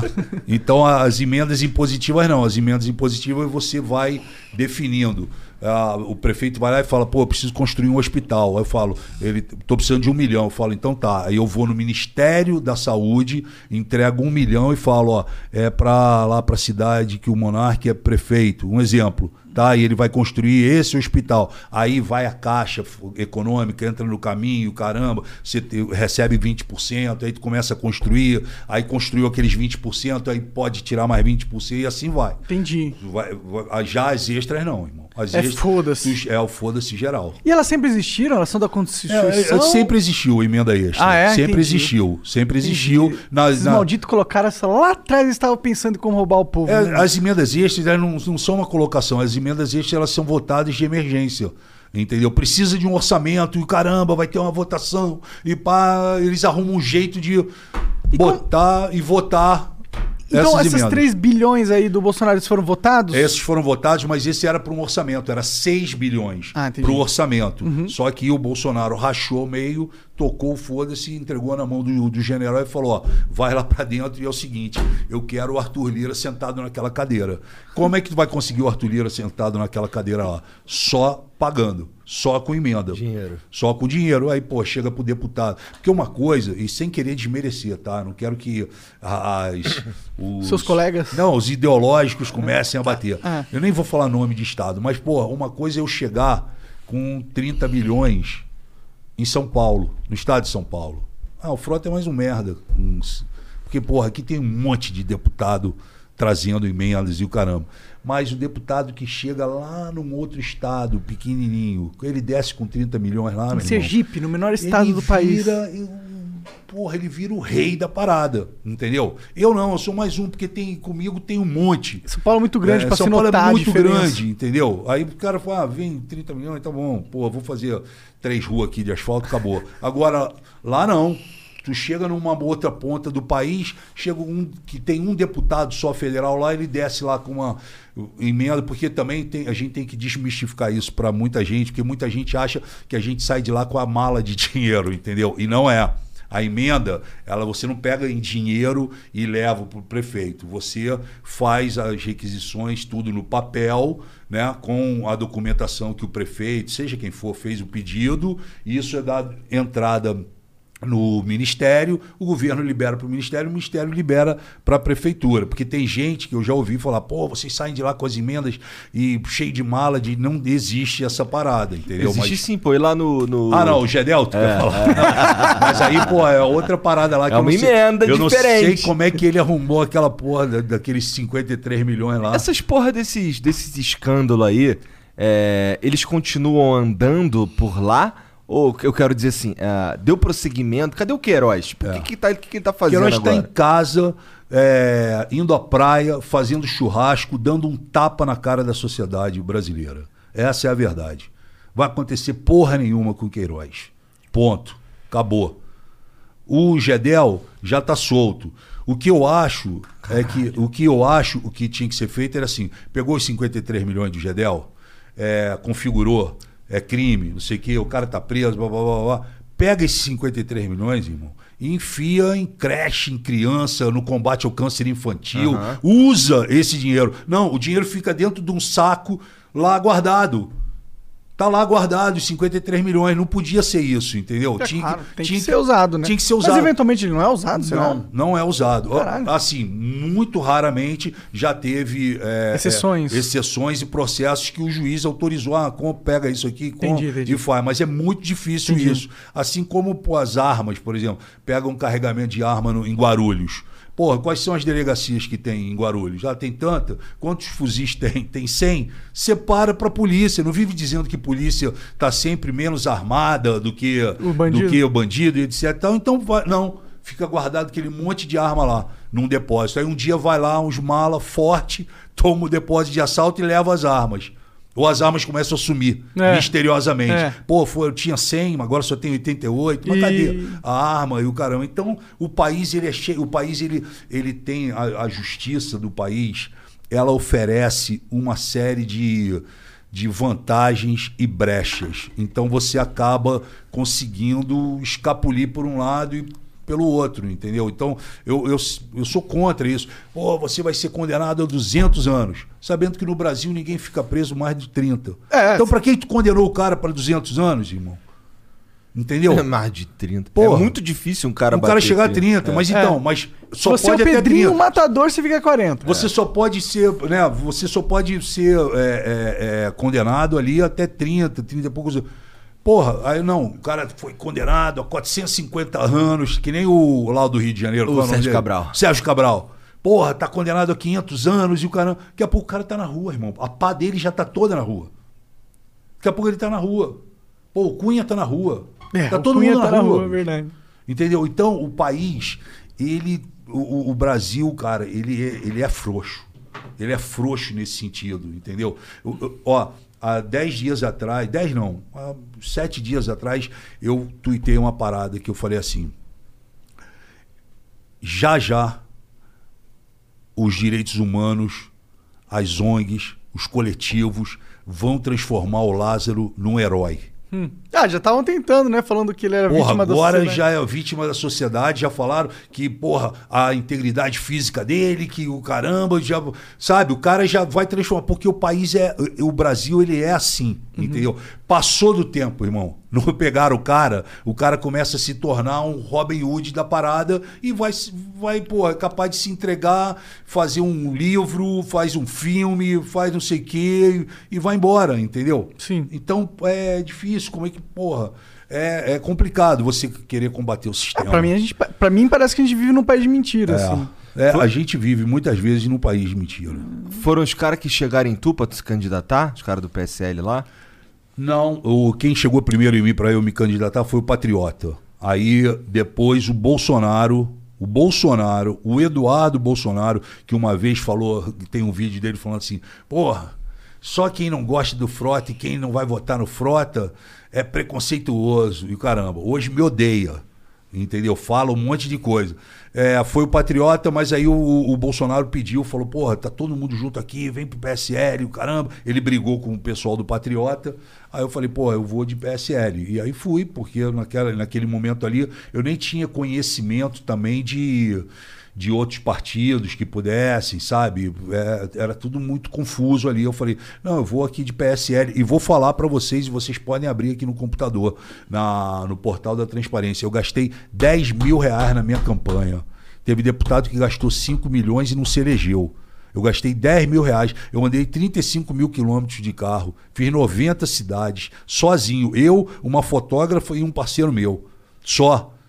Chegava nas cidades, pô, chegava em Limeira, encostava às 7 horas da manhã, falava, onde que é a, a, a principal avenida aqui do comércio? Aí o cara falava, pô, é a avenida tal com a esquina tal. Falava, pra lá que eu vou. Chegava lá, meu irmão, pegava meus santinhos, descia por um lado da, da avenida, subia pelo outro lado, distribuindo, fazendo muitas vezes as pessoas passarem a entender o Bolsonaro. Muitas vezes teve gente que falou pra mim, pô, Frota, não vou votar em Bolsonaro. Eu rasgava o santinho e falava, pô, vota só em mim.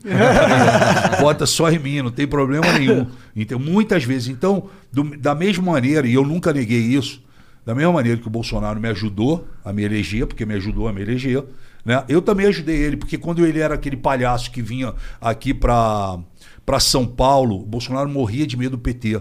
Então ele vinha para São Paulo, porra, frota, agiliza aí um, um- um carro, é, um blindado, é, chama uma rapaziada para ir com a gente, porque ele sempre vinha para São Paulo, tinha aquele frenesi todo no aeroporto, aí levava ele para Jovem Pan, depois levava ele para Rede TV, leva, ele fazia né, o- a parada que ele sempre foi o cara, meu irmão, de sentar contigo, comer ali, na, pá, junto, não sei o que, coisa e tal. Na hora que porra, o bicho pá, ganhou, ele putz, esqueceu todo mundo. Ficou todo mundo para trás. Então, é mentira dele aquele banner que ele posta que soldado meu ferido em guerra não fica para trás. É mentira. Ele larga todos para trás e mete o pé, porque ele é covarde. Então ele mete o pé. Cara, mas porra, foi tu que decidiu virar deputado? Fui eu que decidi. Porra, Eu- eu- que tudo na- merda, hein, cara? Tudo na minha vida eu decidi, cara. Eu decidi virar ator, eu decidi é, jogar futebol americano no Corinthians, eu decidi. Verdade, esse lance é, que tu falou que tem 70 mil caras praticando é, aqui. Eu, eu decidi jogar futebol americano no Corinthians, eu decidi me tornar deputado federal pra, porra, fazer alguma coisa, porra, lutar, sei lá, fazer algo, né, pelas pessoas, por mim, enfim, é, deixar meus filhos orgulhosos e o caramba, e, cara, e aí minha vida é essa, eu vou para frente, e nu- nunca chegou nada pra mim.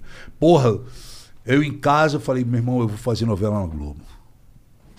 Tu tava fazendo o quê? Eu antes? tava fazendo teatro no tablado lá da Maria Clara Machado. Aí eu falei, eu vou fazer novela na Globo, eu vou fazer o teste e eu vou passar. Ah, O Maurício Matar, inclusive, foi fazer o teste comigo, o Maurício estava inseguro. E fala, puta, eu não sei se eu vou. Eu falei, meu irmão, não dá para chegar lá e. Nós só temos essa chance, Maurício. A gente tá dividindo um prato de comida, irmão. Essa é a hora. 44 do segundo tempo. Porra, pênalti, tu tem que fazer o gol. Tu não pode nem pensar em bater essa bola na trave ou deixar o goleiro agarrar. Tu tem que fazer o gol. Entendeu? Eu vou pra lá sim. Tanto é que eu nunca mais me esqueço, cara. É, tinha um. Porra, tinha, sei lá, uns 50 atores, entre ator, é, é, atores e atrizes lá para fazer o, o teste na Globo. Foi com Paulo Biratã e com Wolf Maia, para uma novela das seis. Aí, cara, eu tava seguro do texto quando o, o Paulo Biratã falou, ele explicou como é que era a cena para todo mundo, e o caramba, babá, vai falar no telefone, a garota entra, tá chateada, ele explicou tudo, dirigiu a cena. Aí ele falou: Bom, então vamos começar. Quem quer ser o primeiro? Eu falei, eu. Eu quero ser o primeiro a fazer. Então vamos embora. Aí, porra, porque geralmente, né, teste, cara. Quem quer ser o primeiro, os caras Ninguém não. quer ser o Pô, primeiro, vai né? aí você e o caramba. Só que, pô, se tu for pensar no, no- no- ao longo do caminho, porra, fazer teste de início é a melhor coisa que tem, porque a, a equipe tá descansada. Tá todo mundo chegou de chegou da sua casa, acabou de comer, tomou o café da manhã, tá todo mundo ali, porra, empolgado. Porra, 50 testes depois, meu irmão. Oito e meia da noite. cara já nem quer mais tá olhar um pro teste. bagaço, caralho, aquela mesma coisa. Os caras já estão, porra, olhando a hora, tá na hora da equipe ir embora e, porra, acelera. E aí, pô, tu já pega a equipe, sabe? É, De saco de cheio. saco É. cheio, mastigada, né? Menos aberto, menos Então, receptiva. Aí eu fui, aí eu fiz o teste, passei para a novela das seis, o Maurício não passou, mas o teste dele é, ficou assim pré-aprovado. Entendi. Então ele, ele, eh, logo na sequência eu fiz a novela das seis e fui direto para a novela das oito. E aí eles colocaram o Maurício nessa novela das oito, entendeu? Qual a novela das oito? o Rock Santeiro, que tá passando agora na Globoplay, né?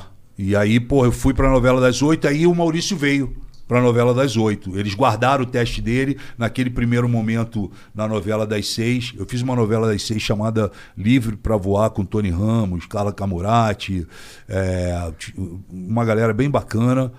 E aí, dessa novela, é, eu fui pra das oito. E, pra, e o Maurício veio nessa das oito, entendeu? Então, assim, foi tudo também na cara e na coragem. Pô, não tenho pai, mãe, sacou? É, que, pô, agilizou isso pra mim, agilizou. Foi no teste mesmo É, ali. não, tu é filho de fulano. Tu, não, o cara, porra, é sobrinho do, do Boni, entendeu? Não, eu fui Não é amigo nem sobrinho de É, ninguém quando tu é. começou. E também, por outro lado, eu tenho que confessar a vocês que, porra, eu não estava preparado. Hoje, eu- eu- um ator dos anos 80, como eu fui, é coração, é pura emoção, é tudo novo. Um ator hoje, meu irmão, ele tem promoter, secretário, empresário, adjunto, não sei o que, o fotógrafo. cara. Pra você falar com o cara, meu irmão, o cara tem personal style, tem não sei mais o que, tem não sei. É um negócio totalmente diferente. Advogados, jurídicos e o caramba. Então o cara já, ele já entra entendendo que, ó, é aqui, é aqui, você vai ganhar aqui, você vai fazer isso. Naquela, nos anos 80 era aquela descoberta, meu irmão. Então a gente não estava preparado, entendeu? Então, porra, é muito difícil, cara, você não ser nada numa quarta-feira e na quinta-feira tu não poder andar na rua. Sacou? Foi bem. É. um- Foi um sucesso muito grande a primeira novela Porra, que tu fez. irmão. Não Eu só sou- a primeira, como a segunda que eu vim, que foi, porra, deu 100 pontos de audiência. Caralho! Segundo, uma, novela É, o- das o oito Rock é tipo, Santeiro. ainda mais nos anos Não, 80. e o Rock Santeiro. E o é, Rock é a Santeiro. única novela no país que deu 100 pontos de audiência. Você quantos milhões de pessoas? Pô, parou o Rio de Janeiro. E justamente no dia da morte do personagem do Maurício Matar, que ele Entendi. faz o, o- o irmão do Rock Santeiro e ele morre nesse dia. Parou o país. Parou o país. Isso está na, nos anais aí da, né, do documentário na televisão. Então, é, é muito difícil você ser um cara que, porra, criado no Meyer, estudando no- lá no Rocha, morando no Rocha, eh, e pá, não sei o quê. Minha mãe se separou muito cedo do meu pai, isso deu uma fudida na minha cabeça. Aí eu ficava, meu pai na Zona Sul, minha mãe na Zona Norte, eu atravessando aquele O túnel. túnel, Rebouças. Porra, tudo isso machucou muito a minha cabeça. Ou Santa Bárbara. é, ao Santa Bárbara. Eu fiquei muito, sabe, assim, sabe, foi difícil para entender. E aí, no momento que começo a fazer curso de teatro, tablado, não sei o quê, eu fui correndo vou a- atrás. Quando eu me torno ator, que eu entro na TV Globo, meu irmão. Tu não consegue andar na rua. Na quarta-feira tu não era ninguém, na quinta tu não pode andar na rua. Os caralho. Entendeu? E aí, porra, dá um choque na tua cabeça. E naquela época. Tu tinha quantos anos? Eu tinha. Eu tava com 20 anos. 20 anos. Caralho! Caralho, você fez tava sucesso com 20 novão, anos. né, cara? cara, eu fiz não só várias novelas, como, porra, quando eu olhei, minha cara tava em tudo que era capa de revista, entendeu? Você já era fortinho na época, não? Não, era um palito, mas para aquela época era um palito forte. Entendi. Aí, porra, cara, é, todo mundo olhava pra minha cara, eu na capa da revista, contracenando com um monte de gente, sabe? De, de atores que eu já tinha visto, atrizes e, e etc e tal. Cara, aí, porra, dei uma. A cabeça afundou. Cabeça afundou. Você, porque você virou estrelão? Não, eu não, não, não, não só virei estrela, né? Porque tinha uma grande estrela naquela época que já tocava o foda-se na TV Globo chamado Mário Gomes.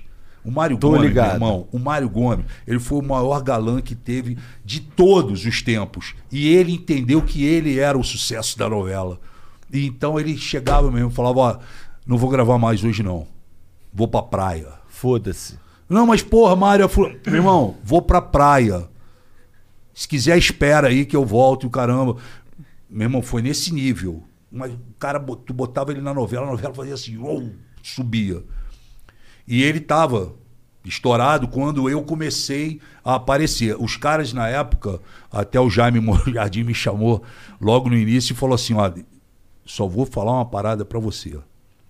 Nós não vamos suportar e criar outro Mário Gomes aqui dentro. Então já vou te avisando antes pra você andar pra outro caminho, porque porra, cara, minha cabeça eu pirei, cara. Minha cabeça, porra, eu dei um nó na minha cabeça. Eu que, não que você tava pensava? Você pensava, pô, caralho, você não, caralho, cara mais porra, meu irmão, mundo. eu sou, é, porra, eu faço sucesso, tô na Vou novela. gente pra caralho. Eu tô na novela, eu tô, tô na, porra, na capa Na da Globo, revista. é, na maior porra, emissora. tenho todas as atrizes aqui comigo e, porra, e chego nos lugares, as portas se abrem, o cara é diferente do ator de hoje.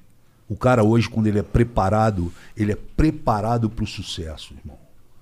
Ele é um, é um gestor, tem um- uma gestão em volta do ator. Então, porra, ele chega, sabe, de uma maneira diferenciada. A gente não, cara. A gente, porra, veio no, no soco e abriu a porta. Entendeu? Então, porra, isso, isso foi muito. Isso, por um lado, foi muito ruim pra mim, porque, porra, eu pirei, né? Aí, porra, veio. eh, eu sempre nesse processo todo que eu estou te falando, eu sempre fui um cara que formado em natação, fiz mergulho, eh, joguei polo aquático, fiz um eh, jiu-jitsu, judô, um monte de coisa. E, porra, quando eu entro na, na televisão, aí, porra, porra, vem a fase da droga, né? E aí veio, porra, veio maconha, e veio ah, ácido, e veio cocaína e o caralho. E aí eu me afundo na parada, entendeu, cara? Eu, eu, eu fui até o fundo do poço, eu surfei até o fundo do poço. E aí come, tu começa a perder tudo. E como você, na hora, não é um cara que está preparado para isso, não tem gente junto com você te, te, porra, te botando no equilíbrio, eu perdi rumo, saí do trilho, cara. Saí do trilho e aí, porra, a minha história com droga foi muito forte, né? Porque aí eu perco tudo na minha vida, Financeiramente falando, financeiramente, materialmente, emocionalmente. Meu irmão, foi o caos total. Eu fiquei viciado, entendeu? E eu toquei o foda-se, eu fui, fui pra frente. Até esses dias, é, obviamente não tem comparação, mas esses dias eu tava assistindo aquela minissérie Dom. Aham. Que tá estreando aí e No eu tava Prime- vendo Prime Video. é no Prime Video eu tava no Amazon né É. e eu tava vendo o, a, a trajetória desse, desse cara de 95 a 2005, o que, que a cocaína não fez com ele, entendeu? Porra, é, essa parte é um, é um tapa, assim. Eu falei até pro meu filho, pro Enzo que tá aqui hoje assistindo, eu falei, pô, tu tem que assistir isso, porque você vai ver uma realidade, e é uma realidade mesmo, é uma história real, né? O que, que a cocaína pode fazer com um cidadão que se deixa ser vencido por ela né? E aí foram anos assim até o momento que, porra, eu enxerguei que, porra, eu ia morrer. Eu falei, porra, cara, eu vou morrer, eu não quero morrer, eu não quero que minha mãe, porra, amanhã abra o jornal e, porra, o Alexandre Frota foi encontrado num hotel e o caramba, morreu, caramba. Aí, porra, eu chorei várias vezes, eu me ajoelhei, eu, porra, eu pirei, mas eu não pedi ajuda, sacou? Eu não pedi ajuda, mas eu falei, eu preciso sair dessa, meu irmão. E aí eu porra, encarei a vida de um jeito é, e eu sou a prova viva de que você, e- aqui sem querer fazer nenhum tipinho, né? Mas eu sou a prova viva que você pode se auto-resgatar. É difícil? É difícil. É foda? É foda. Mas você pode se autorresgatar. E eu me autorresgatei. Tanto é que eu tô aqui hoje com 57 anos, Tá em bem, pé, né? né? Sem sequelas. Né? Tenho, de vez em quando dá uns, porra, né? eu Tomo um remedinho pra uma ansiedade. Ah, e o caramba é, mas é choque do passado, né, irmão? Eu- Dá umas crisezinhas de ansiedade. Eu não tinha isso antigamente, mas aí de vez em quando dá. E o caramba, aí eu aprendi a administrar, sabe? Aí, porra, saio, tomo um ar, pego o carro, dou uma volta aí. Baixa a poeira, porque crise de ansiedade é foda. entendeu? Eu- eu sou muito ansioso. Você acha que tu vai morrer, o coração dispara, aí tu fica agoniado, porra, fica pá. Eu já há um bom tempo eu não tenho essa crise, entendeu? Mas eu tive, e aí eu, eu remeto isso ao passado também. Eu falo, puta, o passado toquei o terror tão grande, né? E, e você acaba perdendo, cara. Tu perde o teu principal, a tua principal referência, que é a vida. Tu- a vida, ela vai passando, a vida passa. Entendeu? E se você não acompanhar, você fica para trás. E você vai ficar para trás, meu irmão. E não tem história, entendeu? Não é você que vai alcançar o futuro, é o futuro que te alcança. Sim. Entendeu? E aí te fode se você não tiver é, preparado. E como que foi essa, essa, essa mudança de chave? Você tava num comportamento destrutivo, algo clicou em você. O É. que, que você. Você parou de consumir todo tipo de droga? Todo tipo de droga. De uma tô- vez, assim? De uma vez. De Caralho. uma vez. De uma vez. Eu tô limpo tem 14, 15 anos, cara. Entendeu? 18, sei lá. É, 15, 15 anos. Limpo, limpo, limpo. Limpo, limpo, sem usar droga. Às vezes eu vejo na internet, os caras é cheirador, os caras é maconheiro, filha da puta, e o caralho. Já fui, pô, já Já fui. fui. Entendeu? Pô, eu sei da parada como é que é. Né? E... Mas eu parei, cara, porque eu ia morrer. Sim, sim, não. então eu não que, queria morrer. foda você ter essa. Eu não queria morrer. força de né? E aí, vontade. porra, são várias coisas que aconteceu. Eu tava, eu tava na Record, aí, porra, encontrei uma mulher na Record que, porra, numa calçada, e, porra, a mulher falou, porra, Deus tem. Aquelas mulheres que param e te falam que Deus tem um propósito na tua vida. Pode crer. E o caramba. E aí, pô, tá bom. E a mulher, pô, saiu. Eu tava com mais quatro caras. Aí eu falei, pô, vocês viram a mulher, mais uma que parou. Pra... Aí os caras, mas que mulher, Frota? Eu falei, pô, essa mulher. E aí virei pra trás, a mulher não tava. Aí eu conto Que isso. viagem. Ninguém... Aí, ninguém- aí eu conto isso, ninguém acha que é mentira. E a mulher falou, pô, o garoto, e o garoto. E aí depois eu vim entender que o garoto é esse garoto que tá aqui fora, de 14 anos de idade. Então, uma série de coisas assim, sabe? Hoje eu tenho uma filha de dois anos de idade, a Bela, tô casado com a Fabiana, tem 10 anos, vamos para 11 anos de casamento. E eu, eu consegui construir uma família. Que, porra, você quando tá no, na, na bad da droga, cara, quando você tá no escuro do quarto, olhando pro teto, fritando na cama, tu pensa, porra, todo mundo tem alguém para te dar a mão. Todo mundo tem uma uma família, todo mundo tem uma esposa, sei lá, todo mundo tem alguém para. Porra, tu tá num quarto escuro olhando pro teto, sabe, bicudo. E, porra, o coração pulando, tu, porra, é horrível aquela sensação, sabe? E tu não consegue dormir e passa vários filmes na tua cabeça. Caralho, cara, como que, porra, tu chegou a um ponto, tu perdeu tudo isso aqui, como é que pode? Porra, eu- porra chega uma hora que tu, porra, cara, ou você, infelizmente, acontece o que aconteceu com o Chorão, Aham. que era meu amigo, inclusive, do Charlie Brown, ou, porra, é, o Champion, pá. Ou você, cara, cai na real e fala, meu irmão, acabou. Acabou. Tu não tem mais joelho pra suportar você em pé. Tá na hora de você parar. E aí, pô, foi aí que eu comecei essa construção. Não foi fácil, mas comecei essa construção e hoje, porra, é, eu conto essa história para para muitas pessoas, né? Porque muita gente vem me procurar, falar, porra, meu filho tá assim, tá assim, como é que, pô, foi? E eu faço questão de É passar. importante compartilhar, né? Até para as pessoas saberem que é, possível, aquilo que é você falou, né? possível, é possível. Não é fácil, mas é possível. Eu sou a prova viva de que é possível. Agora, tu tem que ter força. Você só sai da droga se você quiser. É, porra, remédio, psicólogo, psicoterapeuta, clínica, tudo. Tu pode passar por tudo. Quem tem dinheiro, né? Quem não tem, cai na treva. Mas quem tem dinheiro passa por tudo, pode passar por tudo. Mas se você não quiser, você não sai. Não sai. É só você e você, irmão. Porque no final de tudo, a briga é com você. É você e você. Se olha no espelho, É você que usa a droga. é você né? que usa. Então é você e você, entendeu? E aquele negócio de, porra, as recaídas são piores, né? Porque você chega e fala, porra, eu vou. Ah, só por hoje. Só mais uma. um- Mãozinha só, tudo bem. Pô, ninguém vai. Mais uma. Mais uma. Agora mais que eu já tô aqui, foda-se. E a- Vamos ver como que é. e a porta de entrada, cara, muitas vezes é a bebida. E longe, ó, eu quero deixar claro aqui, porque eu sei que o público de vocês é grande, eu não tô aqui pagando de santo, de nada, entendeu? Eu tenho meus pecados para pagar, tenho todas as minhas paradas. Fui um cara que andei, porra, na contramão, nadei contra a correnteza, fiz coisas que ninguém jamais faria. Mas eu, porra, sobrevivi, entendeu? E aí, porra, eu- hoje, meu irmão, eu sou. A Fabiana fica até puta comigo, porque ela fala, pô, vamos sair. O cara, meu irmão, eu não saio pra nada. A não ser agora pra fechar as festas.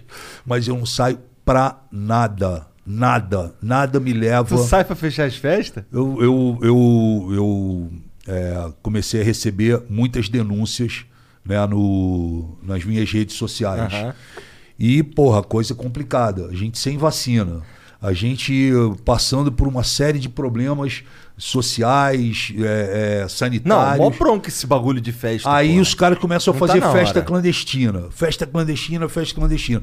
Aí, porra, eu fui até o Palácio do Governo, chamei o governador, o João Dória, chamei o secretário de Segurança, General Campos, o Coronel Camilo, e falei pra eles o seguinte, ó. Se ninguém faz, eu vou fazer. Eu quero uma estrutura e vamos montar a força-tarefa de combate a festas clandestinas. É nacional essa força É estadual, Estadual. Mas ela já proliferou para o país inteiro. Pode vários outros estados. Porque deu muito certo. A sociedade aplaudiu, a imprensa ficou a favor. Porque, pô, não, não tem cabimento você fazer uma festa clandestina. Não. E aí a gente monta isso com PROCON, Vigilância Sanitária Estadual e Municipal, representantes da OAB, Ministério Público, Polícia Militar, Choque, Canil e Rocam, é, Polícia Civil, é, o Garra e o, o Garra DOP e o GER, e é, Corpo de Bombeiros, fiscais da Prefeitura. Não tem para onde correr, irmão. Não tem acerto, não tem, pô, sou filho do Dória, sou amigo do Frota, ah, eu sou primo do Monar. Não tem história. A Força Tarefa, ela vai para isso. E aí eu peguei, comecei a pegar a- as denúncias, nós trouxemos um- uma, uma galera de voluntários eh, que são os moleques que são contra as festas clandestinas também, que são chamados de equipes avançadas. E aí compra, conseguimos entrar dentro de vários grupos de festa, de festas, compra-se ingresso, vai pra festa, senta, pede o combo, fica na festa e dá o positivo pra gente. E aí a gente vai. E aí, meu irmão, a gente chega, as festas geralmente são feitas em locais proibidos, em, em, em garagens ou, ou galpões ou fábricas desativadas, sem nenhuma estrutura de segurança, sem equipe profissional capacitada profissionalmente para atender as pessoas, sem uma equipe de corpo de bombeiros, sem equipe médica, sem saída de emergência, sem extintores de incêndio, com maconha, cocaína, êxtase, key, é, loló, lança-perfume, menor de idade bebendo, menor de idade fumando, menor de idade cheirando, aglomeração, todo mundo com aquele narguilé fumando, passando de boca em boca, todo mundo sem máscara, tocando foda-se geral e as pessoas do outro lado morrendo. Aí, meu irmão, a gente vai pra festa, chega na festa, mete o pé na porta, entra e, porra, para a festa. Tá o decreto é você. é, não é, a gente não vai lá pra prender. A gente vai lá pra encerrar a festa. Então, porra, os caras saem no meio da rua, puto, uns xingando, outros entendem, pô, tô errado mesmo, frota, pô, desculpa, mas porra, aqui, pô, posso levar pelo menos minha garrafa de uísque embora, que eu, acabei, que eu acabei de comprar, posso levar meu Red Bull, posso levar, não sei, e vai embora e, e- e dispersa a festa. E aí fica o proprietário da casa, fica o, o, às vezes o Ficam DJ, os responsáveis. ficam os responsáveis, e eles são levados pro DPPC, E lá é feito um credenciamento deles e também um TC que eles assinam, um termo circunstancial. Né? Ah, muitas vezes a- as casas são multadas eh, criminalmente por causa da parte da saúde, todo mundo sem máscara, né? os caras compartilhando copo, compartilhando garrafa, um monte de fios expostos, expostos que pode gerar aquilo que aconteceu lá em. Na Kiss, né? Kiss, em Santa Maria, né? Então a gente faz isso. É, nós conseguimos, com esses quatro meses, pelo menos umas 400 festas eu desativei pelo telefone. Quatro... Não, pelo telefone. Ah. Desativei pelo telefone, ligando pro produtor e me apresentando para ele, falando: ó, eu sou um dos coordenadores da Força Tarefa, Ministério Público, bababá, bababá. pá. Não é te pra pedindo rolar. Ah. para não fazer a festa, você vai ter problemas com isso, não sei o que. Não, frota, porra, tá certo. Então faz um banner agora e publica que a festa vai ser adiada, vai ser cancelada. Você faz num outro momento. Ninguém é contra a festa. A gente é contra o momento em que a festa ela é, ela tá sendo feita. É, né? eu, eu, eu, eu, eu concordo, cara. Eu acho que Entendeu? não tá na hora. Não mesmo. tá na hora. Aí, porra, é, isso foi dando muito certo. A gente é, foi, foi trabalhando, foi cada dia foi aumentando mais Tu a. chegou a ligar pra alguém que cagou pra tu? Não, Não? ninguém. Ninguém, todo mundo entendeu. E aí nós fomos pegando as festas até o dia que a gente recebeu é, na, no, nos nossos grupos, né? Nós, ó, tá tendo uma festa é, VIP é, na, na Rua Alvorada com a Gomes de Carvalho, porra, local VIP de São Paulo, uma festa LGBT. Porra, nós fomos pra lá. Chegamos lá, aquele silêncio na porta da casa, porque o modus operandi do cara deles é esse. A parte da frente da casa eles desativam. Eles ativam só lá atrás. Pra ficar- justamente você passe de carro, tudo. Pô, chegamos lá, cara, um prédio de quatro andares, tudo escuro. Porra, aí o cara, meu irmão, pode entrar que tenha festa aí. Eu falei, pô, não é possível, cara. Pode entrar. Pô, então vamos arrombar. Aí, pô, os caras arrombaram a primeira porta de blinda, blindada. Já foi uma pica pra tu arrombar a porta. Aí tinha uma segunda. Arrombou a segunda. Aí tinha o elevador. Aí, pô, entramos no elevador e subimos. Meu irmão, quando abre a porta, não era uma festa LGBT. Era uma filial de Las Vegas. Era um cassino, meu irmão. Mas um cassino do mais fudido que tu puder imaginar. Aí nós entramos, nós ficamos assim, olhando pro cassino. Lotado o cassino. Lotado. 40 pau pra tu sentar na área VIP pra tu jogar. Lotado o cassino. Meu irmão, tu acredita que os caras olharam, os caras do Garra, todo mundo de preto, polícia, eh, militar, o caramba, os caras E continuar. continuaram assim. Aí, porra, os caras pegaram o megafone, pá, aí mandou abaixar o som, aí ninguém começou a se entender. Aí eu tô resumindo aqui essa história, mas, porra, começou homem pro lado, mulher pro outro, não sei o quê, um monte de mulher Patrícia, porra, mulher, sabe, bonita, é, bem cuidada, lá, um monte de coisa, cara, uns caras, uns playboy rico. Aí, porra, 50 minutos depois que a gente tá lá dentro, já tinha dominado o, o negócio, o gerente, o caramba. Aí vem um, um garçom e fala assim, seu Frota, eu, porra, cheguei agora em São Paulo, eu, porra, primeira noite minha aqui, eu não quero problema, eu tô aqui trabalhando para levar o leite do meu filho para casa, porra, minha esposa.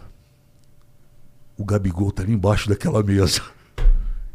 Cara, foi tu que pegou o Gabigol, Ai, cara. Mano, o cara falou, o Gabigol tá ali embaixo daquela mesa. Aí eu falei, pô, não, não pode ser. Até porque era sábado, 3h45 da manhã, e o Flamengo ia jogar no Maraca contra o Fluminense às 6 da tarde.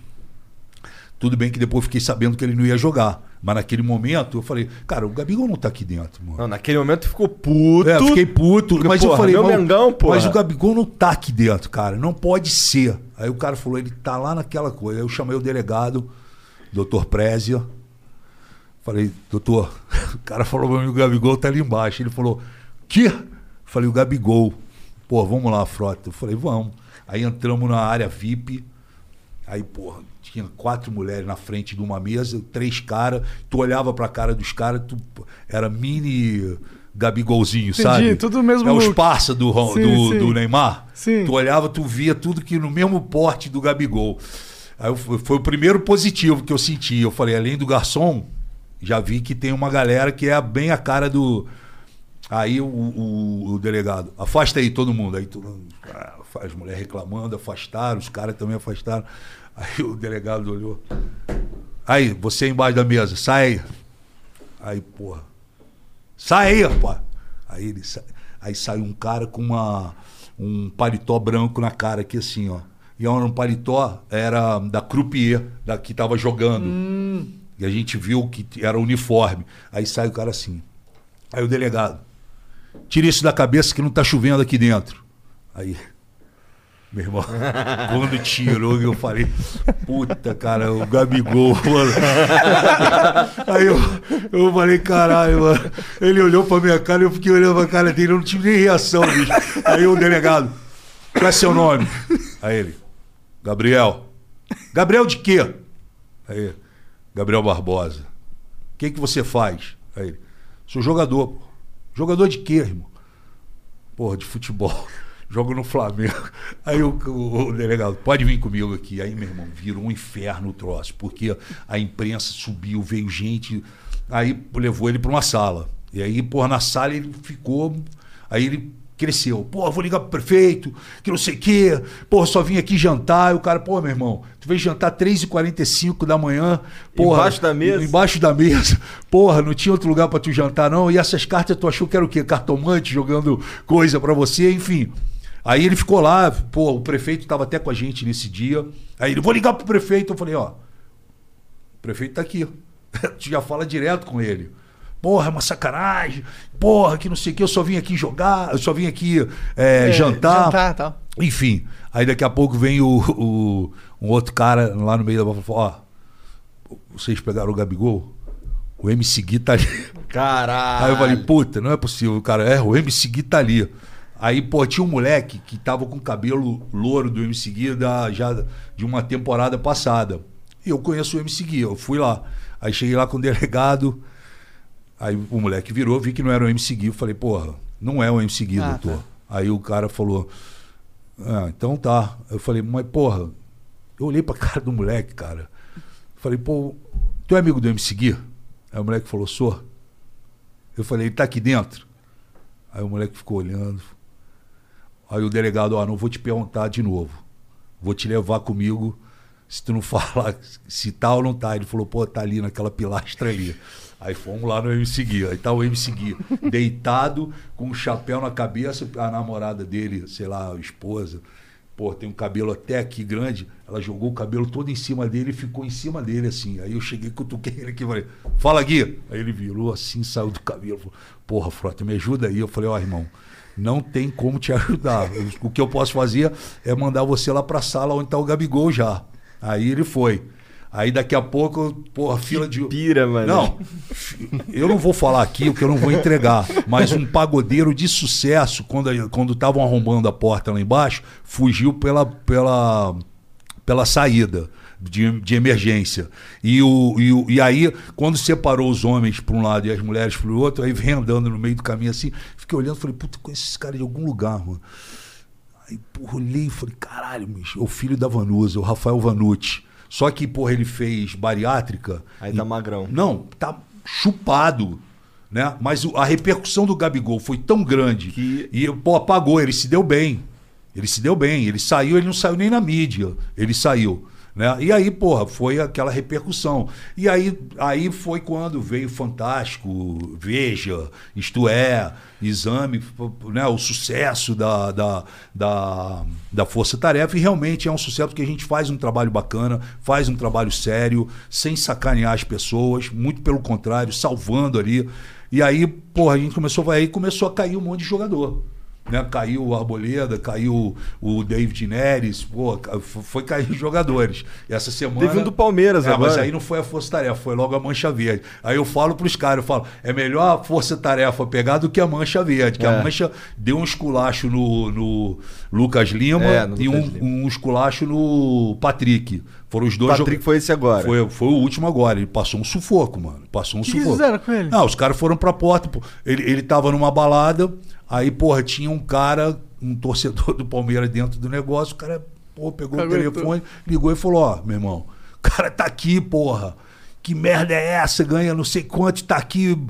Pai, os caras, a Mancha Verde foi pra porta, cara. A torcida do Palmeiras foi pra porta. Ah, é, a torcida do. É, minha, É, é, é. que eu não manjo nada de futebol, então, eu não a torcida peguei. do a- eu não Palmeiras foi peguei. pra porta. Entendi, Na hora que entendi. ele saiu, que ele saiu, ele deu de cara. O Lucas Lima também. O Lucas Lima, os caras fizeram ele prometer que ele vai embora do Palmeiras. Fala que tu vai embora do Palmeiras. E ele pô, foi embora do Palmeiras. Fala que tu vai embora, tu não pode jogar mais lá. E o cara, não, eu não vou jogar mais lá. E entra no carro. Entendeu?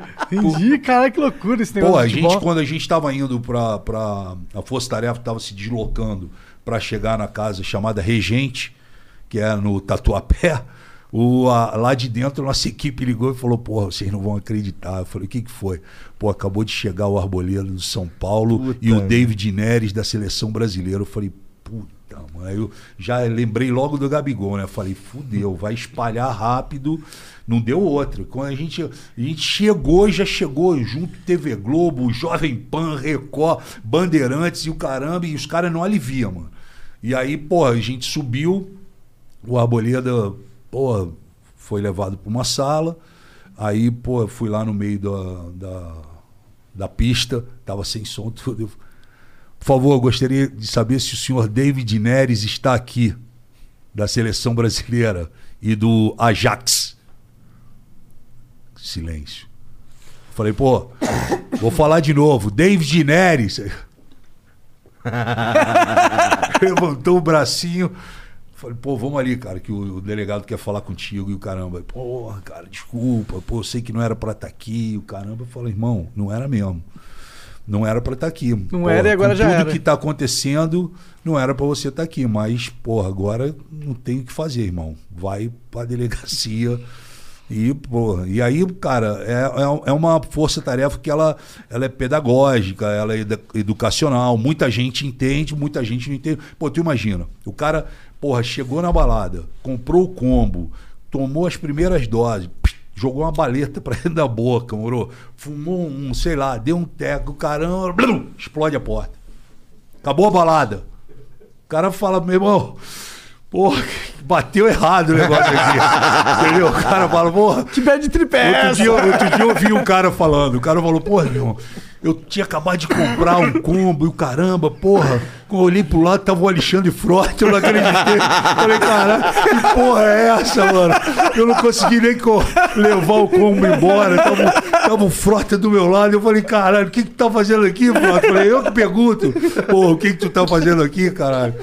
Puta, cara, é foda. Mas, pô, a gente tá fazendo. É, é um trabalho voluntário que eu faço quando eu tô aqui à noite, a gente sai, né? Tem os positivos todos, a gente vai e faz o que tem que fazer. Alguém tinha que fazer, né? E a gente, com isso, a gente conseguiu conquistar uma parte da sociedade que aplaude, né? Os pais ligam falando, porra, meu filho tá... Porra, cara, pai liga e fala, porra, meu filho tá em tal casa noturna, tá, porra, com aqueles amigos dele, e o caramba, pô, preciso que, porra, me ajuda aí, essa casa noturna, porra, tá infernizando minha vida, perco dinheiro, perco não sei o quê, perco o meu sossego, violência.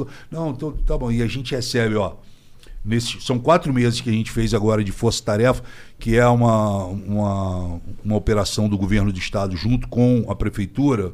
A gente tinha uma média mensal de pelo menos umas mil denúncias, 1.500 denúncias. Hoje, se a gente tiver umas. Porra, 100 denúncias é muito. Caiu muito. Pra caralho. Caiu muito. Eu, por outro lado, eu entendo quando um DJ vira pra mim e fala, porra, Frota, caraca, meu, tô aqui ganhando 300 reais pra levar o leite pro meu filho, caramba, levar o leite e o vírus, né? Mas aí eu, eu comecei a fazer uma outra parte, que é buscar com esses caras uma ajuda pra eles também, porque não é só você entrar na casa e encerrar a balada, entendeu? É você ir depois, e dali pra frente, como é que fica? Porque o cara que tá tocando, o DJ que tá tocando, ele tá tocando, cara, 5, 6 horas ali pra ganhar 300 conto, entendeu? E tudo bem, ele tá se divertindo ali num momento que não é pra se divertir, também não quero ficar julgando, mas Porra, é foda pro cara também, porque ele vai chegar em casa. Porra, o trabalho que eu tinha rodou, a Força Tarefa chegou. Então, hoje, a Força Tarefa ela é amada e odiada. Né? Ela é odiada por quem quer fazer a festa clandestina e é amada por aqueles que entendem, assim como você e como muitos outros entendem que essa, esse não é o momento de fazer festa. Vai chegar em- no futuro as festas. Ele ia falar em breve desistiu. Não, não. Vai, não. Não é em breve. Vai chegar ah, no futuro. futuro. é, vai chegar as festas seguras. Né? As Ah, se tiver todo mundo vacinado. as né? pessoas vão se vacinar, segundo o, o governador, é, o- o- as pessoas de 24 anos vão se, se vacinar a- até, acho que setembro, Outubro, né? é, outubro, setembro, setembro. ah. Enfim, e- que é o público-alvo. Então, eu acho que as festas seguras, que é uma tendência no mundo, Aham. elas vão acontecer. As pessoas sendo testadas na porta e entrando. Porque eu sou da seguinte opinião, cara, que depois dessa pandemia, o mundo não vai ser nunca mais o mesmo.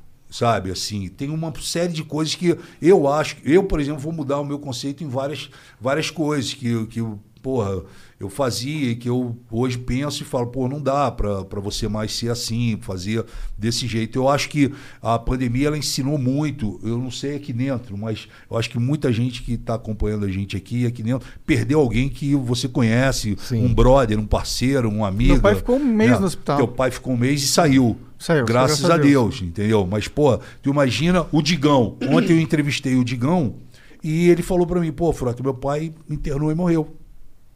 Digão do Raimundos. Aham. Então muita gente perdeu pai, perdeu mãe, perdeu irmão, né? A, a- agora aumentou muito a, a, a questão da pandemia entre os jovens é relacionado a essas festas, a esses encontros, é, porque pô, o cara não usa máscara.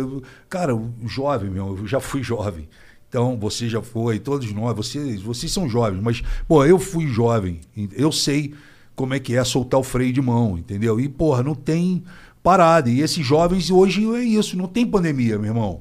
Eu vou viver ali e já era. Não aguento mais ficar dentro de casa. É angustiante, é um saco para todo mundo. Mudou, ah, todo mundo mudou a maneira de enxergar o mundo, mudou a maneira de trabalhar, mudou a maneira de tudo, né? E- Mas eu acho que no- eventualmente a gente vai voltar ao normal, Pô, pô. não, Deus te ouça Ah. que a gente vai voltar ao normal, entendeu? Eu espero que volte ao normal, eu espero que não seja eventualmente, eu espero que a gente volte mesmo, mas é, é- Eu acho que se ano que vem a gente não tiver voltado ao normal já, tem alguma coisa ficando meio esquisita, mano. É- que já era pra tá. é uma situação grave, É. entendeu? E, e- Porque vai estar todo mundo vacinado. Depois É. que vacina Eu todo mundo, não tem sim. por que continuar essas paradas. É, né? eu espero que sim, né? E, e- e aí a gente remete isso àquela nossa, o início da nossa conversa, que foi a questão do vacilo do governo e etc e tal, e papapá. E aí, meu irmão, não teve planejamento, É. o país rodou. É, entendeu? O país rodou pra sem, caralho. sem planejamento, a gente. Não teve vacina Não teve e agora vai demorar pra caralho pra gente voltar ao normal, que é o que a gente é, quer. Exatamente. Né? Tem, tem cidade aqui do lado de São Paulo que tá lockdown. Araraquara. É. Fechou. Tu vai lá hoje, anda só você na rua. Pode tem nem ônibus, nem táxi, tá tudo proibido. Entendeu? Então, pô, é muito grave. Assim, eu eu tive a oportunidade de ver gente é, entubada e, sabe, é, meu irmão, o troço é triste. Ah, com sabe? certeza. É, é difícil. Mas a gente tem que passar por essa e rezar pra gente não. Você já se vacinou, né? Não. Não, ainda não. Você tá com 36. 36, pô, tu é novo, cara. Mas vai vacinar. É, eu conheço Né, muita todos gente que se vocês. vacinou. Eu Minha me mãe vacinei semana vacinou, passada. meu pai se vacinou já. Eu vacinei semana passada, né? E Primeira dose. Tomei a primeira dose. Agora a segunda eu só tomo em agosto. Apesar de que na bula da, da vacina diz que você tem que ser vacinado 28 dias depois, se você vacinar todo mundo 28 dias depois, vai ficar muita gente sem a primeira dose. Aham. Então, e como não tem problema você se vacinar depois da data que vem na bula, então é, o governo, as secretarias de, de saúde optaram por dar a primeira dose para mais gente. Prioridade pra primeira prioridade e depois, daqui a três meses, você vai e faz a segunda, a segunda Em dose. todo mundo. É, todo mundo. Tu tomou qual? Eu tomei a Pfizer. Essa é aquela que dá, um, dá uma dor de cabeça, dá uma a- febre. assim, depende de, de, de organismo para organismo, né? Eu conheço gente que com a Pfizer ficou mal, eu não tive nada.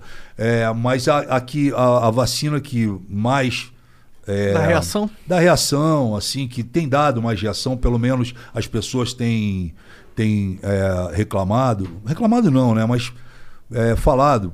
A agoniada é a da AstraZeneca. Ah, é Ah, né? é verdade. AstraZeneca. Verdade. Que ela, ela. Dá uma baqueada, Dá assim. uma baqueada. Ah. Né? Mas, meu irmão, eu vou fazer um apelo aqui. Não escolha a vacina. Se você tiver a oportunidade de se vacinar, meu irmão, cai pra dentro, seja Coronavac, Pfizer, AstraZeneca, Janssen, seja que for essa da, da Rússia que vai vir aí agora, a Sputnik. Sputnik, que é. Meu irmão, mete o braço e vai, porque, porra, é pior do que isso, pô, você fica baqueado 24 horas. É. É melhor do você que tu morrer, né? Melhor, Melhor do do que que tu ficar baqueado, porra, na UTI com um tubo na garganta Sim, horrível. e não voltar mais. Entendeu? Que é o que aconteceu com milhares de pessoas. é. Centenas de entendeu? milhares, né? É. Infelizmente. Bora, bora ler umas mensagens? Vai, fica à vontade, irmão. Acho que eu falei muito. até. Não, eu preciso mijar, inclusive, rapidinho. Caralho. Não, eu quero saber quando é que tu vai escrever tua biografia, cara. Porra. Quem é que falou aí da biografia? Foi o Hélio de la Penha. Ah, o Hélio de la Penha. É. É. Porra, porque assim, se a gente for enumerar as coisas que tu São já fez na tua vida, é, é, coisa pra São caralho. muitas histórias. E o. Não, pra mim, o maluco dessa parada aí, da tua vida, Ah. é o trânsito entre diferentes Tribos. áreas. Tá ligado? Tu começou ator da Globo. É, isso e aí. hoje, ó, assim, na outra ponta é um deputado federal, É. tá ligado? Que é. Nossa, que. Ah, É. tu falou no começo também que. E a, que tu se identificar, tu entrou ali como um cara de direita, Isso, bolsonarista, o caralho, isso, isso aqui. isso. Hoje tu acha que tu tá mais centro-esquerda. Centro-esquerda. Nesse centro-esquerda aí que tu tá dizendo, é, que tipo de convicção mudou na tua cabeça? É econômica? É o quê? É, primeiro, o equilíbrio das coisas, né? Você poder né, enxergar a vida e, e promover uma política é, pública é, honesta, né? É, objetiva, decisiva, verdadeira. Então eu acho que o amadurecimento com equilíbrio, né, ele faz com que a sua cabeça abra e você comece a trabalhar em diversos segmentos, né? Então assim, eu tenho inúmeros é, é, projetos é, na defesa, combatendo a violência contra a mulher, contra a criança, pedofilia, do outro lado, idosos. É, você começa a enxergar que você está ali para fazer. Você não está ali para porra, para ficar de sabe, de figurante ou, ou apertando o botão sim, não, não, sim, sim, não, sabe? Você tem que passar por ali e, porra, ser lembrado, fazer algo, né? O teu foco não tá, por exemplo, em. Por exemplo, eu converso com o Kim, Aham. eu percebo que o, que o foco dele é mexer no jeito que a economia funciona. É, é, Essa não é a tua pira. Não, eu acho que a, a minha é, é mais na área social, sabe? É, é buscar o bem para as pessoas. Por exemplo, é, 90% das minhas emendas, e você pode ver isso, quem quiser, elas estão direcionadas para a área da saúde, para a área social. Sabe, é, é a ACD, é o GRAAC, é a casa de, que combate o câncer, é para violência contra a mulher, é para uma creche, é para uma. Não é para falar, ah, o Frota faz, que isso é legal. É porque, pô, eu sinto isso aqui dentro, entendeu? Eu falo, pô, eu tenho que ajudar, eu quero ajudar as pessoas, eu quero. Eu estou preparando, quando puder, a gente está preparando uma, uma expedição, né? Eu comecei querendo fazer essa expedição para São Luís do Maranhão, para a cidade de Belágua, que era uma das cidades mais pobres do país, onde as crianças faziam suas necessidades nas ruas, não tinha escola, não tinha nada. Eles conseguiram é, se reerguer. Então a gente está focando agora, ou vai para o sertão da Bahia, ou vai para o Mato Grosso do Sul, em Dourados, aonde existe um confronto e um- uma disseminação é, é, de ódio contra a- o, o povo indígena. E ali existem pessoas que realmente necessitam da sua ajuda, do seu, da sua força, da sua mão. Então, eu me vejo muito nessa área social. E eu fui conhecendo isso, amadurecendo. Por exemplo, o Kim, né, é, vai pro lado da economia. É. Eu fui para esse lado social da, da, sabe, da busca de ajudar o próximo, o ser humano. É uma coisa que ela tá acontecendo naturalmente, entendeu? Não é uma coisa, ah, eu vou lá, vou dar comida porque é legal, vou dar o remédio porque não. Eu acho muito maneiro todos esses esses grandes projetos que tem, médicos sem fronteira, é, sabe? Eu acho que o cara se doar numa parada dessa, sabe? Depois de tudo que tu já passou na vida, porra, tu vai no foco, na ferida da parada, porque nós aqui dentro nós não temos problema, irmão. A gente tem problema porque a gente faz problema. Mas a gente não tem problema. Porra, tu tá vestido, tu tá bem, tu tá aqui dentro, tá no conforto, tá quente, faz teu programa de sucesso e o caramba, você. Agora, porra, vai lá na ferida pra você ver a hora que você olha e fala: meu irmão, Cara, as pessoas estão morrendo de fome, de miséria, de- e, e não adianta a pessoa falar: esse Brasil não existe, porque existe. O Brasil dos esquecidos. Existe esse Brasil. Não são entendeu? 14 milhões de pessoas, ou, ou 40 Hoje milhões? nós temos mais de 20 milhões de pessoas eh, desempregadas passando e 30 milhões de pessoas abaixo da linha da pobreza. Para você ter uma ideia. Né? Muita gente passando fome Muita também, né? gente passando fome. Então, eh, passando fome, passando frio, sem ter, sem saber o amanhã. Né? Então, pô, cabe a cada um sentir o toque no coração e, e, e buscar. Eu, eu, sou amigo de um deputado que é do Rio de Janeiro, que é até do PSL, é bolsonarista, mas é um bolsonarista brother. Ele é Bolsonaro, mas é brother. Que é o, o Luiz Lima e ele, é, a, a área dele é o esporte, irmão sabe? Ele quer salvar o esporte. Então ele, ele é esportista, ele nadou, e, enfim, ele é conhecido, Luiz Lima. Então ele, pô, a área dele é esportiva.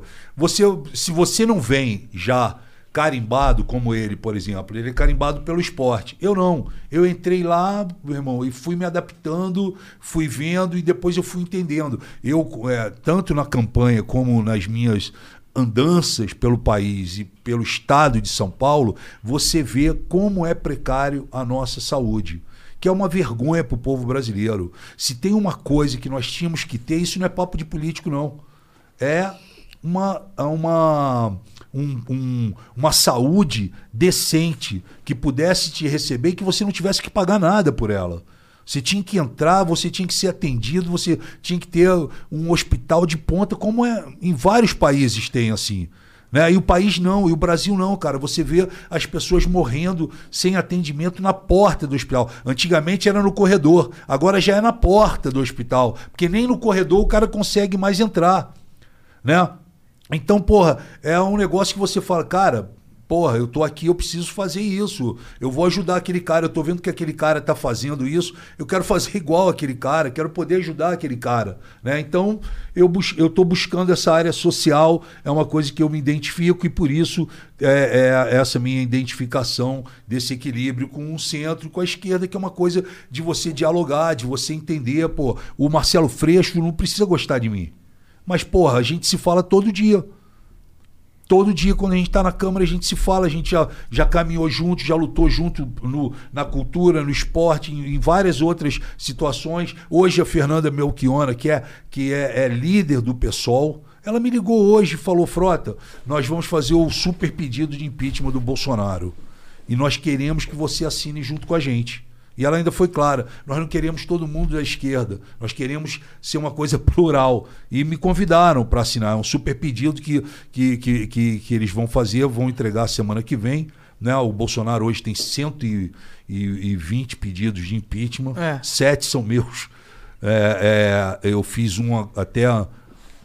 é, dei entrada ontem no sétimo pedido de impeachment com 27 crimes dele cometidos por ele. Enfim, então você vai se adequando. Ajuda a a ficar, isso. tipo, é positivo, tipo, vai minando você apresentar várias... Vai várias- minando, vai minando. Porra, cara. Imagina você, tu tá aqui todo dia chega alguém e fala, pô, vamos tirar o monarca de lá. Vamos tirar o monarca de lá. Eu sei bem Vamos como que é isso. Vamos tirar, vamos tirar. É, é, vai minando, entendeu? Vai minando. O problema cai no início da nossa conversa aqui. Hoje ele tem o controle da Câmara. Aham. Então, meu irmão, Acaba o, não dando em o nada. pedido não vai andar. Não vai andar. Mas tá marcado lá. Como que Marca-se te- marca-se posição. Como que tiraria o controle dele da câmera? Impossível, né? Ele é o presidente. É, hoje não tem como você tirar o controle dele da câmera. A não ser, por exemplo, hoje, antes de vir para cá, eu li no Twitter que o Arthur Lira iniciou uma guerra com o general Ramos. Lembra do general, dos 3 bi? Sim. Então, e eu já tinha falado isso para as pessoas. E também já tinham me falado lá dentro. Irmão, o Centrão é o seguinte: no primeiro dia que tu atrasar a primeira parcela, não tem refaz o boleto. A porrada come. E ele já deu uma porrada no general. Atrasou a parcela? Deve ter atrasado. Entendi. Hoje a notícia no jornal é essa. É essa no, no, no Twitter, nas redes sociais.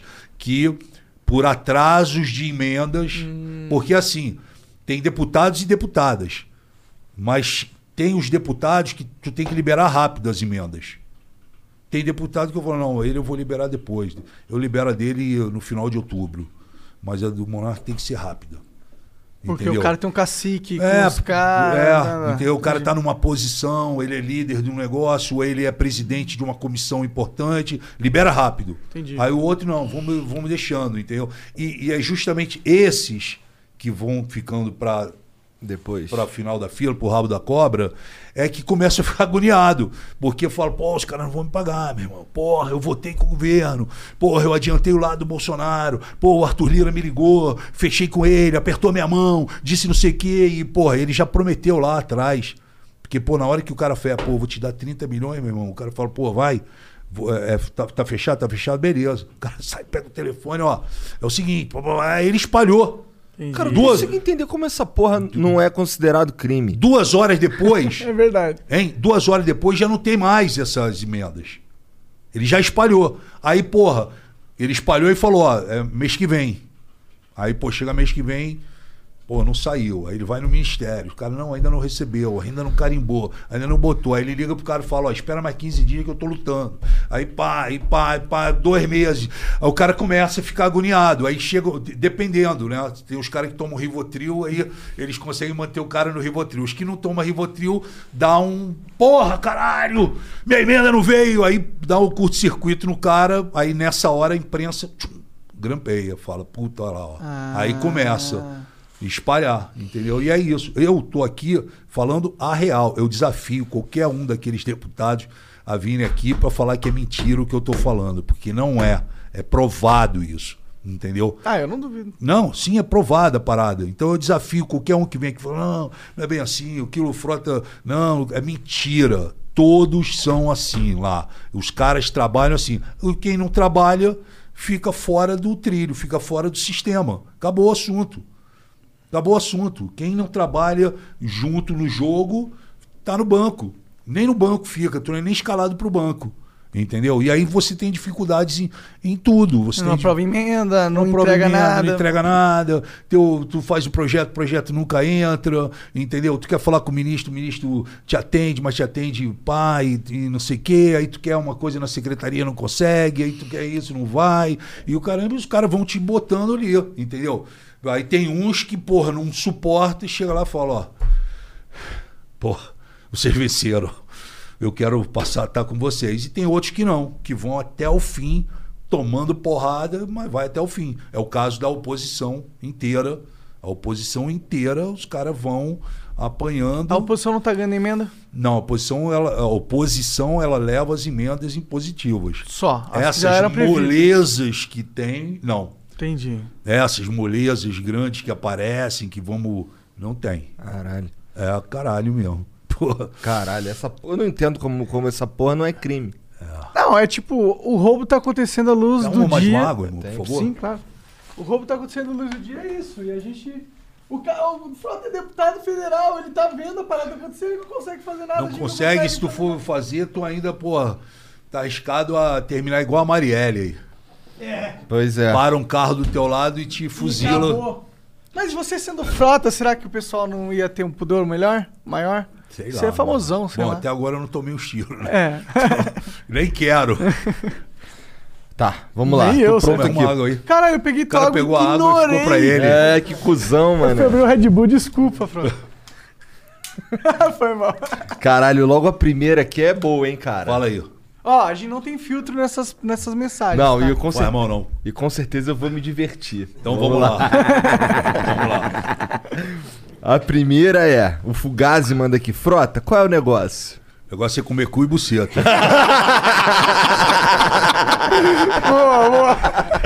Cara, tinha, um- tinha uma parada Essa filme. pegou geral. Tinha uma parada num filme desses aí. Que Eu lembro. Eu sei então, mas aí o meu irmão mandou. me- A gente, a gente- meu irmão quis. Teve um dia que a gente veio pra São Paulo fazer um bagulho. Ele, caralho, vamos fazer um bagulho igual o Frota assim. É a Operação Shark Attack. Shark Attack. É isso mesmo. Nossa, essa, essa, essa frase viralizou Irmão, de um porra, jeito. Os, ca- os ca- agora, hoje em dia, muito não, mas, pô, teve uma época que ninguém parava na rua, falava, Frota, pelo amor de Deus, aí, grava aqui pro meu irmão, grava aqui pro meu amigo, faz, porra, não sei o que. Os caras, toda hora os caras falavam, cara, o negócio, sabe? Não, eu pegou. tinha um amigo meu que, das frases que eles faziam, ele sempre termina. Porque o negócio É. é, comer com você. Eu até, eu até teve uma época que eu fiz, eu contei umas histórias minhas no. Porque como eu tenho muita história, eu contei, transformei minhas histórias e fui pro. Tipo como o malandro faz. Eu fui pro, pro palco, né? Tá. E aí eu tive uma temporada muito bacana e eu contava várias histórias. E o nome do, do espetáculo era Qual é o Negócio? É, pode crer. Como, como, por que que tu... Você é ok você conversar sobre essa área do pornô da tua Claro, vida? porra, eu fiz, pô. Se eu, não, se eu tivesse vergonha de ter feito, né? eu Não, não é, teria nem feito, porra. Tá certo. né? Às Não. vezes o cara tem vergonha de falar, sei não, lá. eu não tenho vergonha de falar Por que, que isso. tu foi pra essa área, então? Cara, eu fui pra essa área porque. Já tive esse sonho É. de ser ator pornô. Já? entendeu? Ah, quando eu era moleque, pô, pe... Ó, é, o grana eu- fácil comer mulher e ganhar dinheiro, pô. Porque o negócio foi o seguinte, cara, eu tava, porra, azucrinado, eu tava sem referência na vida. E, pô, chegou um momento que eu falei, cara, eu não tenho mais nada pra fazer. Eu tô fudido, entendeu?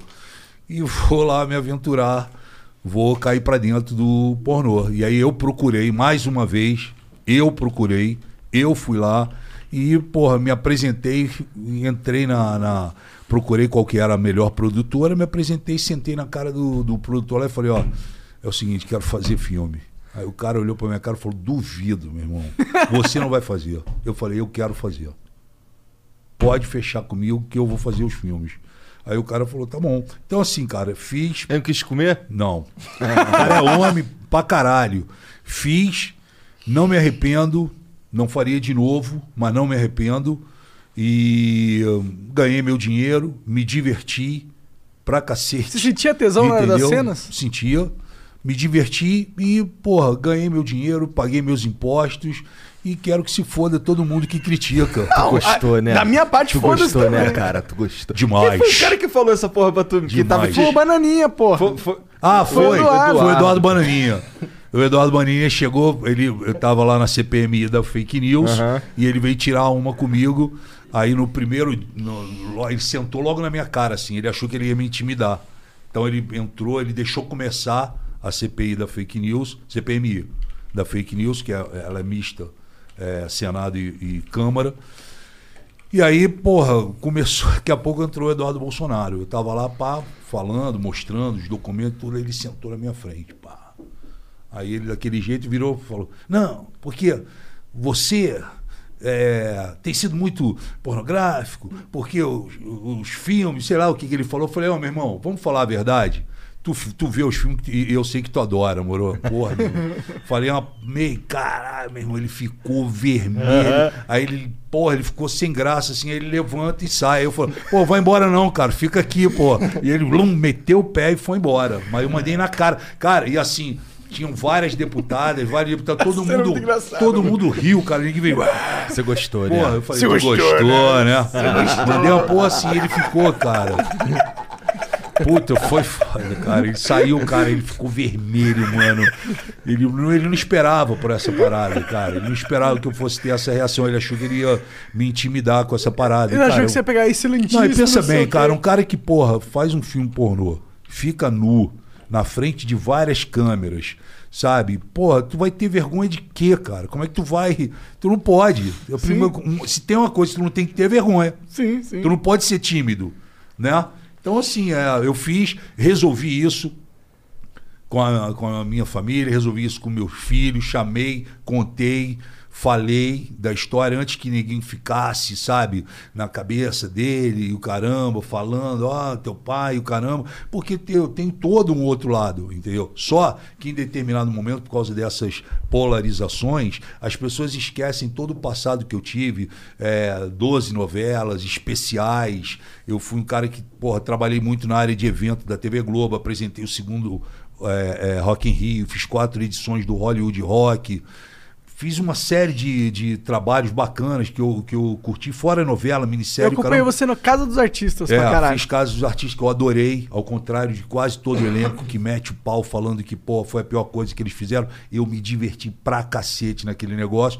E aí, cara, é, eu fiz o filme e, porra, é uma coisa que eu, sabe, eu assumi. Eu Quantos não- filmes tu fez? Fiz 12 filmes, cara. Caralho. Aí, pô, sabe, quem que é do. da- do eu acho que o Enio Vivona, que faz, faz stand-up, ele falou, pô, Frota, tu fez, tu fez filme por quê? Eu falei, pô, eu tava precisando de dinheiro, cara.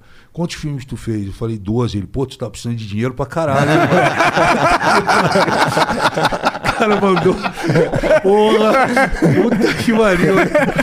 Porra, cara mandou essa na minha cara. Eu Tu falei, foi pô. procurar a, a G também? Ou tu não posou na G? A, a G eu Posou, fui né? convidado. É. Posei, posei na G. é, eu fiz cinco ensaios pra G, mano. Tem uma que Eu tem um bati- cara eu mordendo teu bati- beicinho, tem. tem? Bati, bati recorde de venda da revista. Então, é, a, a- a Ana Maria Fadigas, que era a dona na época, ela me convidou, fiz a primeira.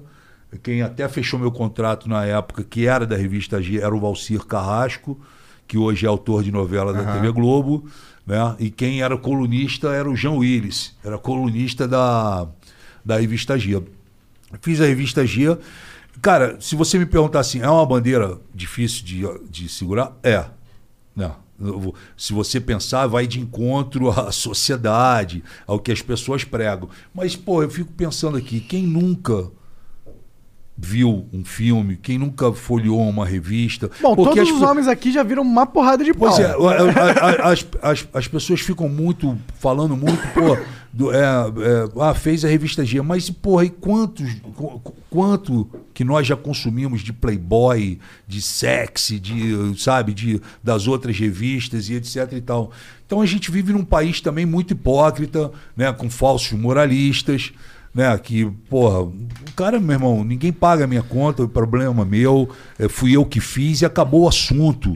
Ponto. Eu não roubei, eu não matei, eu não fiz rachadinha, eu não esculachei, eu não, sabe? Sim, é um direito seu de explorar a sua própria não imagem. Corrompi. Então, porra, foi uma opção minha. Ponto. Isso não me, isso não me faz nem melhor nem pior do que ninguém. E as pessoas muitas vezes é, vêm com esse papo querendo denegrir ou querendo. né, hoje em dia não pode nem falar a palavra denegrir, que os caras te processam, falam que é, tu é racista e o caramba, é. Ah, não pode ah, mais. entendi. Hoje tu, tem, tu não pode Caralho, chamar. eu nunca tinha pensado nisso. Tu não pode chamar mais o cara de negão. Tu tem que chamar o cara de ô, afrodescendente.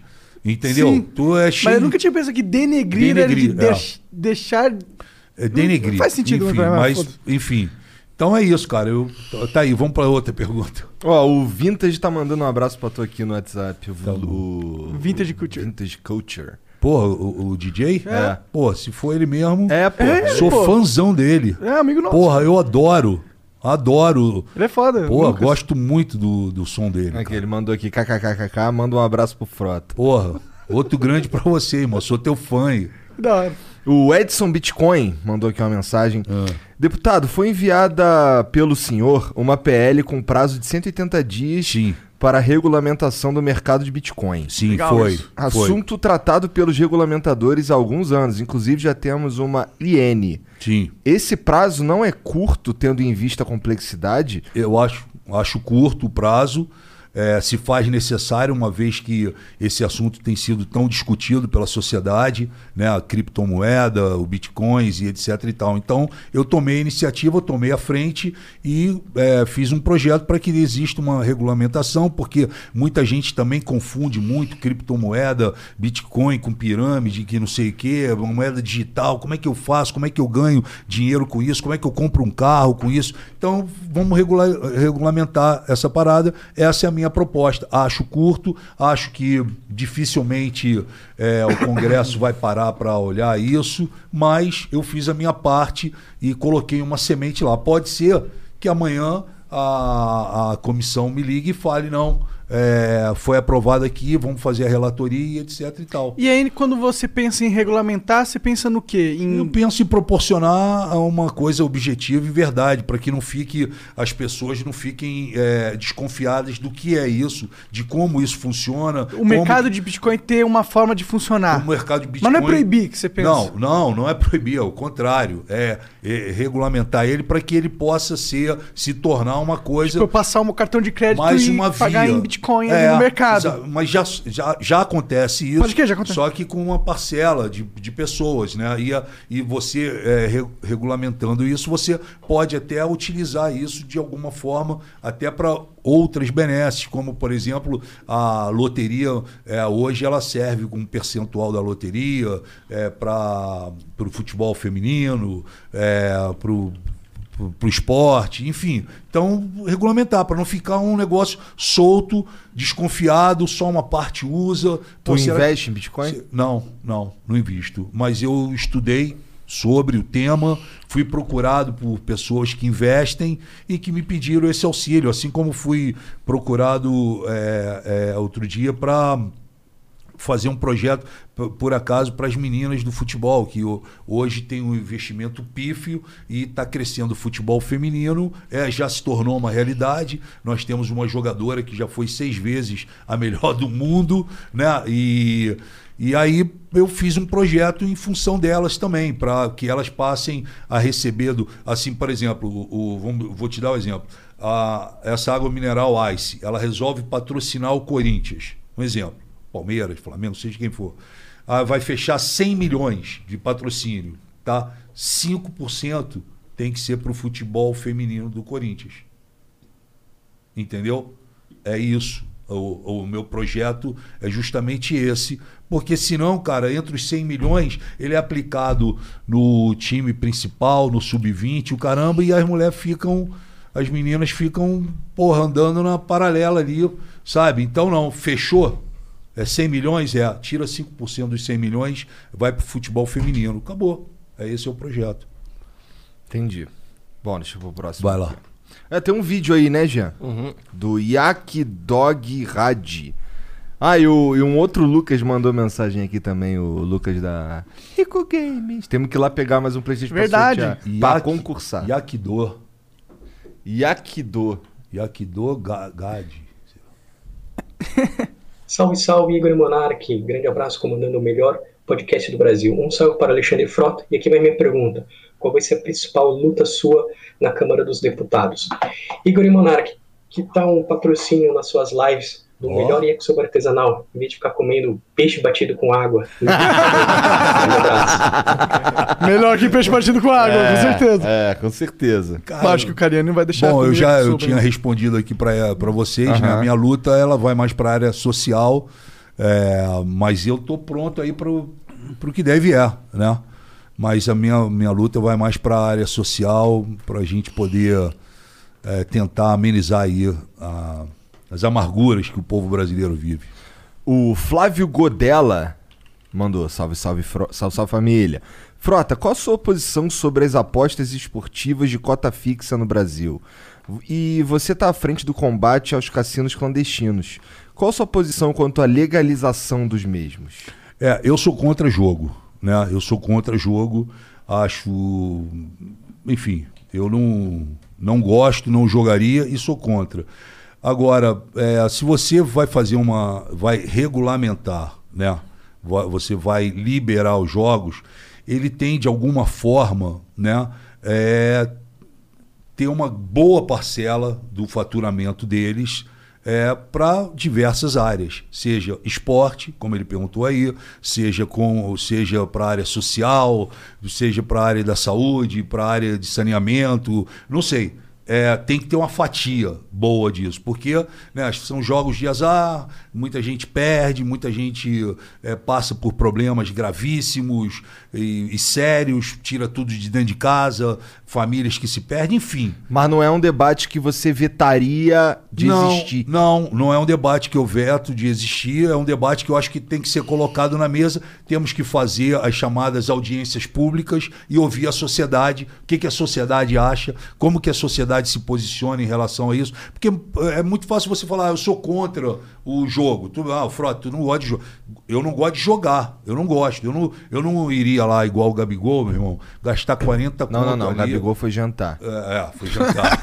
eu não iria ali, vou fazer a pô, tudo bem, o cara ganha um milhão e meio por mês e o caramba, não interessa. Nem eu ganhando um milhão e meio por mês, eu iria, eu não iria gastar dinheiro com isso. Entendeu? Mas, enfim, é uma coisa que eu, eu vejo assim. é- é por isso que eu te falo, é, eu acho que tem que ter o equilíbrio. Você tem que sentar É, na é bom esse mesa. pensamento, tipo, eu não gosto, mas não sou. É, a O dono da sociedade. verdade. É, É, eu não sociedade- sou o dono da verdade, É. isso é importante. A sociedade, você tem que pedir à sociedade né, para ela vir às audiências públicas e nas audiências públicas ser discutido esses temas, né, é, seja de cotas, para onde que vão essas cotas, o percentual de cotas, se vale realmente a pena, né, qual, qual é os prós e contras, tudo isso tem que ser analisado. Isso não significa ficar em cima do muro. Você tem que se posicionar, mas você tem que ouvir a sociedade, porque é a sociedade que te coloca lá. Sim. Entendeu? Então você não simplesmente você não pode, sabe, falar não, isso aqui não. Não,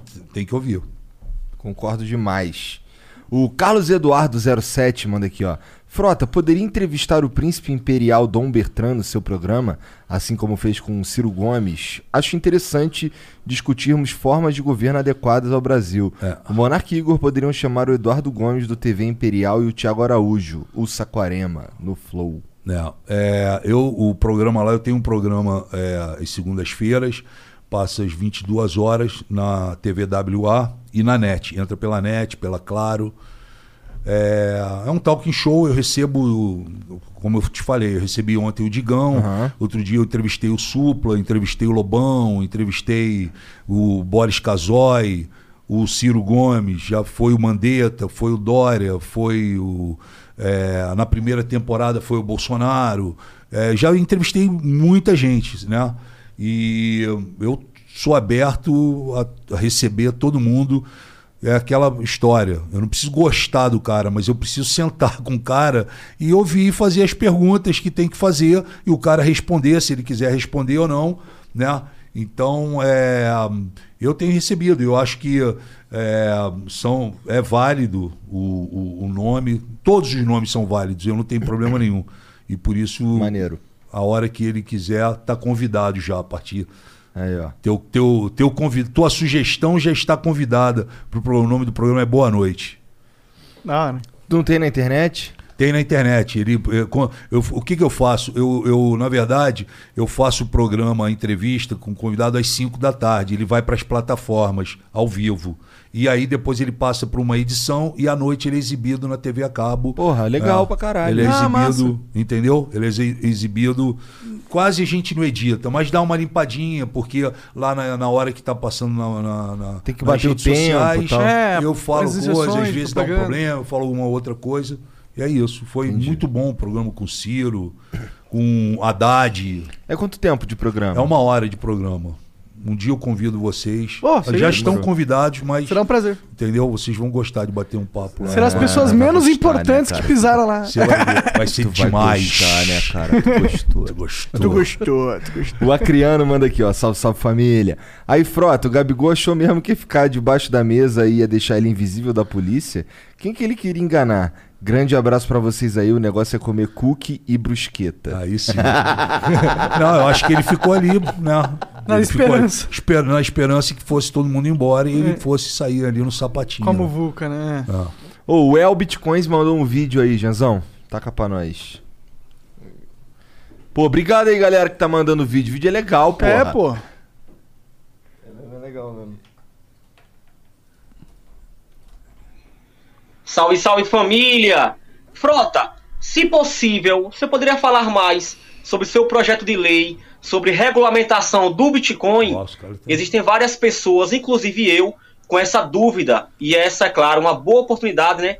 Para você nos explicar melhor. Empreendedor digital. É, os isso cara- É aquilo que eu expliquei. Tem muita gente com dúvida, muita gente com esse rapaz Aham. que está investindo, né? Ele quer ter mais segurança. E eu acho que cabe a- a- ao, ao governo, cabe a, a, a gente dar essa segurança, fazer com que o cara saiba que não é uma coisa que, como fala lá no Rio, a Bangu. Né, que tá Aham. solto, o cara Meio no foda-se. meio no foda-se, né? Então eu acho que isso é importante. É, eu acho que o pessoal fica com medo que sempre quando Mas o Estado claro, vai né, irmão? regulamentar a parada, ele meio que fode Eu a parada. perguntei pro cara, que um dos caras que mais sabe disso, falei, meu irmão, como é que eu, eu compraria um carro? Se meu, meu dinheiro ele é virtual, eu- cadê? Como é que eu pego esse dinheiro? E aí ele me mostrou, não, tu tem o cartão, tu faz investimento, compra aqui, faz não sei o que, coisa e tal, e é igual um cartão de crédito, vai passar lá e, porra, e é aceito, e, né? Então, eu eu tô falando a grosso modo para vocês, pro, né, no português mais. E aí é, eu passei a entender, eu falei, porra, então tá, então é possível, não, é possível. Mas, pô, isso não é pirâmide, cara. Pô, o cara, não, não é pirâmide. É que Fala, tem muita pirâmide tem em Bitcoin muita que é pirâmide, feita. Sim, Muita, sim. muita. Fala assim, ó, Por investe isso- aqui que te dá um retorno ab- Exato, absurdo. e o cara some. É. Por isso que tem que regulamentar. Entendeu? Por isso que você tem que ajustar, se tornar um negócio, uma moeda oficial, opcional.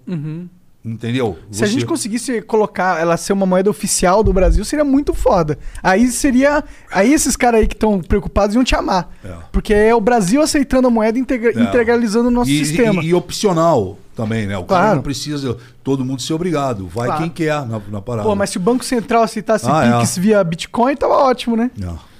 O Mycons manda aqui, ó. A melhor regulação do Bitcoin é nenhuma. Estado onde põe a mão, estraga. Regular Bitcoin vai ser só uma desculpa para o Estado roubar ainda mais as pessoas. É uma opinião dele. Bitcoin foi feito justamente para não estar sujeito ao Estado de nenhuma forma. Viva a liberdade. Bitcoin maior que papel colorido estatal. Então, o Bitcoin hoje ele não oferece rastro também. Fica entre eles. Então você não sabe onde está o dinheiro de ninguém. É, mas também. isso é impossível de, de resolver no Bitcoin. É, então, É. então é, por exemplo, essa é a opinião dele. A gente tem que respeitar e tem que trazer para o debate. Aham. né? Claro. Claro. Porra, muito foda ouvir isso de tu, cara. Ué, mas essa é real. Porra, essa Né? devia ser real, mas não é. Não é. Né? Tá certo. O Ale Araújo manda aqui, ó. Salve, salve família. Qual é a opinião de vocês sobre a atual necessidade de médicos? Há mais de 16 mil formados no exterior, como na Europa, que não podem exercer por impedi- impedimento de certas instituições, entre aspas. Apesar do colapso da saúde. Tudo pela proteção de mercado. O revalida é sujo e aplicado fora da lei. É, é complicado isso. Muita gente que. Eu sei pouco sobre É, esse assunto. Não, quase muita gente que, que, que, que é formado é, não é aceito no país para trabalhar.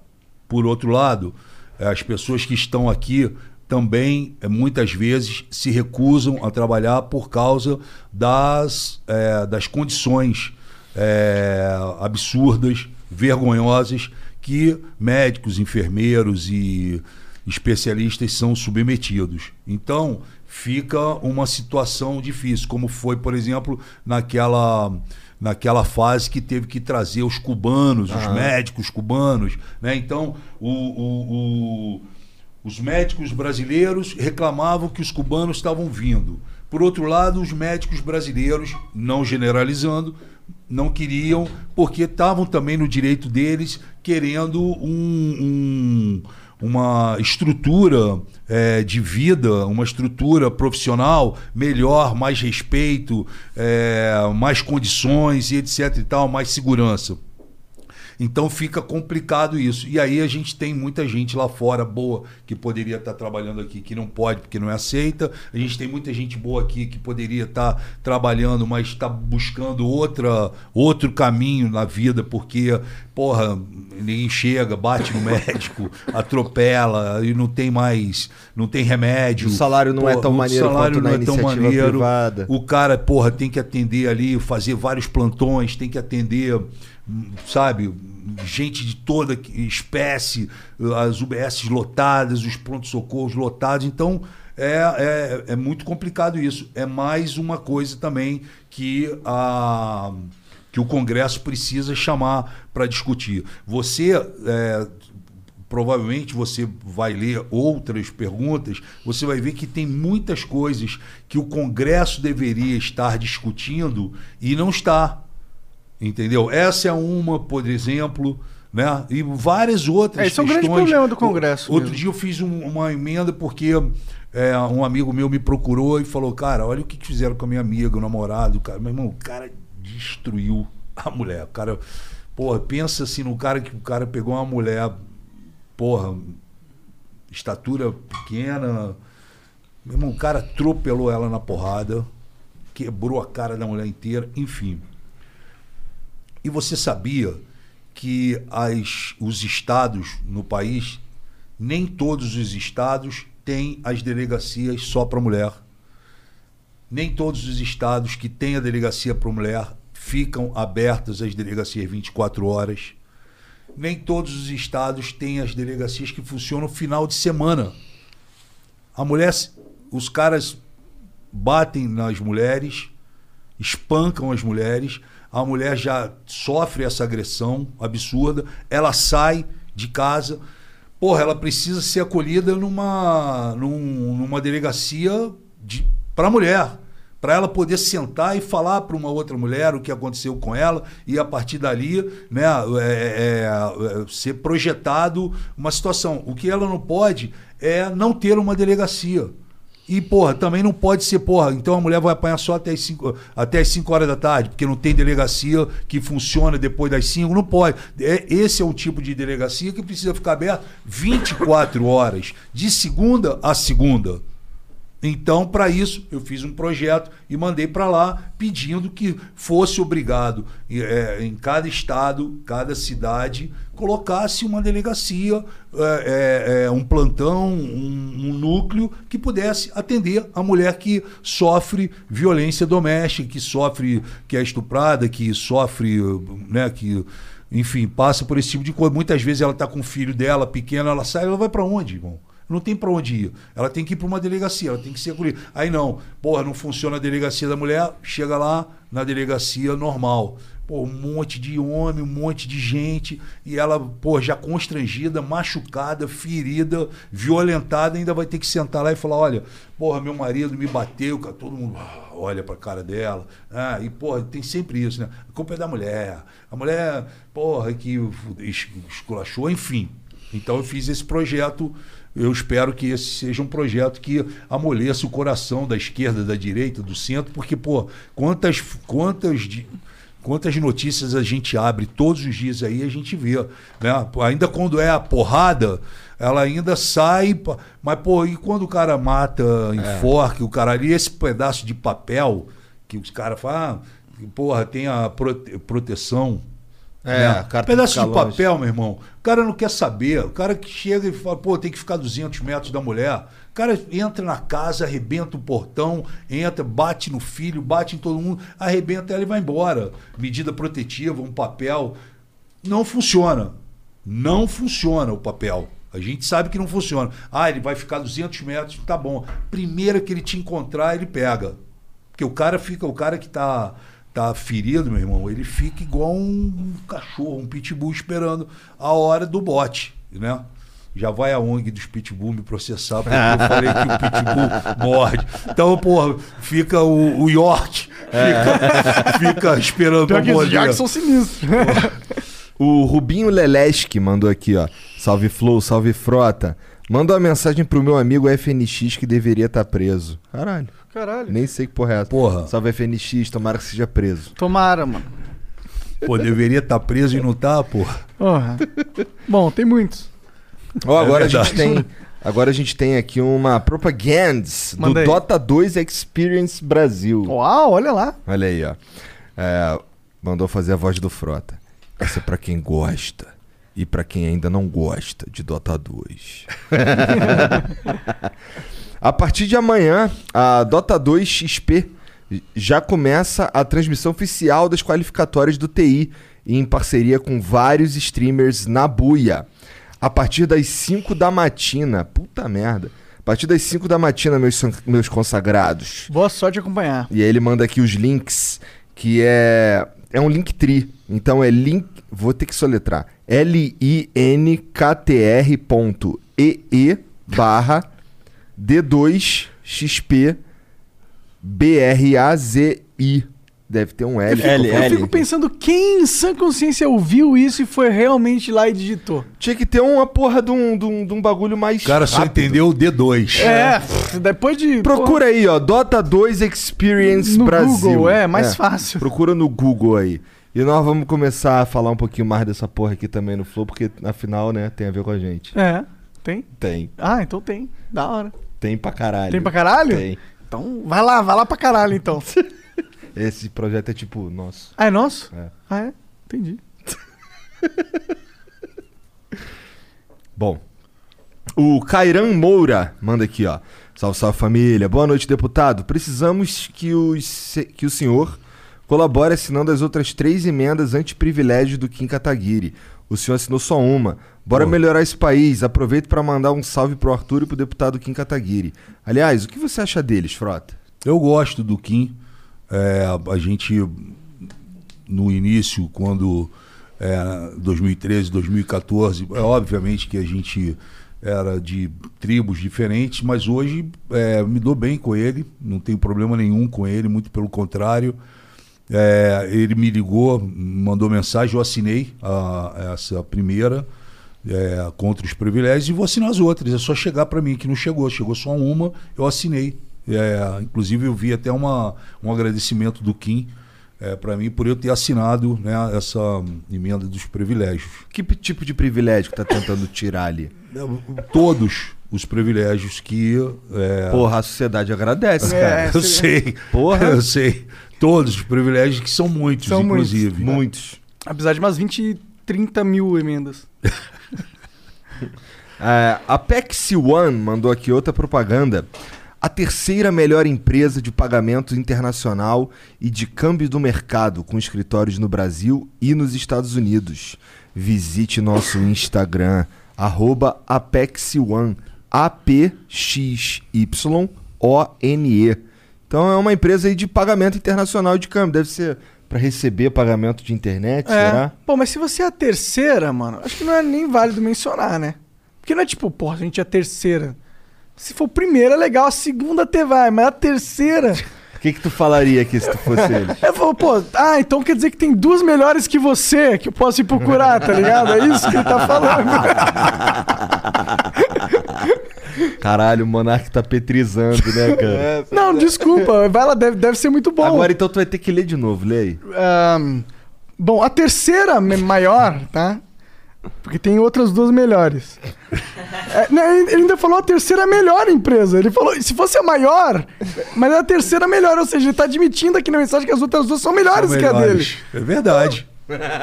Eu, eu fico assim, não é um bom marketing, tá ligado? Mas beleza. A terceira. Caralho, vou te falar um bagulho. O estagiário tá demitido, tá ligado? Você fudeu a vida Da do cara. Apex One. Não, vai melhorar aí. Na próxima não faz assim, ó. Ah, Bom, a terceira melhor empresa de pagamentos internacional e de câmbio do mercado, com escritórios no Brasil e nos Estados Unidos. Visite o Instagram. Inclusive, é só isso. A mensagem dele é só falar que eles têm dois outros competidores que são melhores que é, ele. que ele tá- Não, mas ele dá uma porra do Instagram, que é A-P-E-X-Y-O-N-E. Entra lá, Apex One. Pô, mas faltou ele falar quais são as duas primeiras. É que agora eu tô interessado.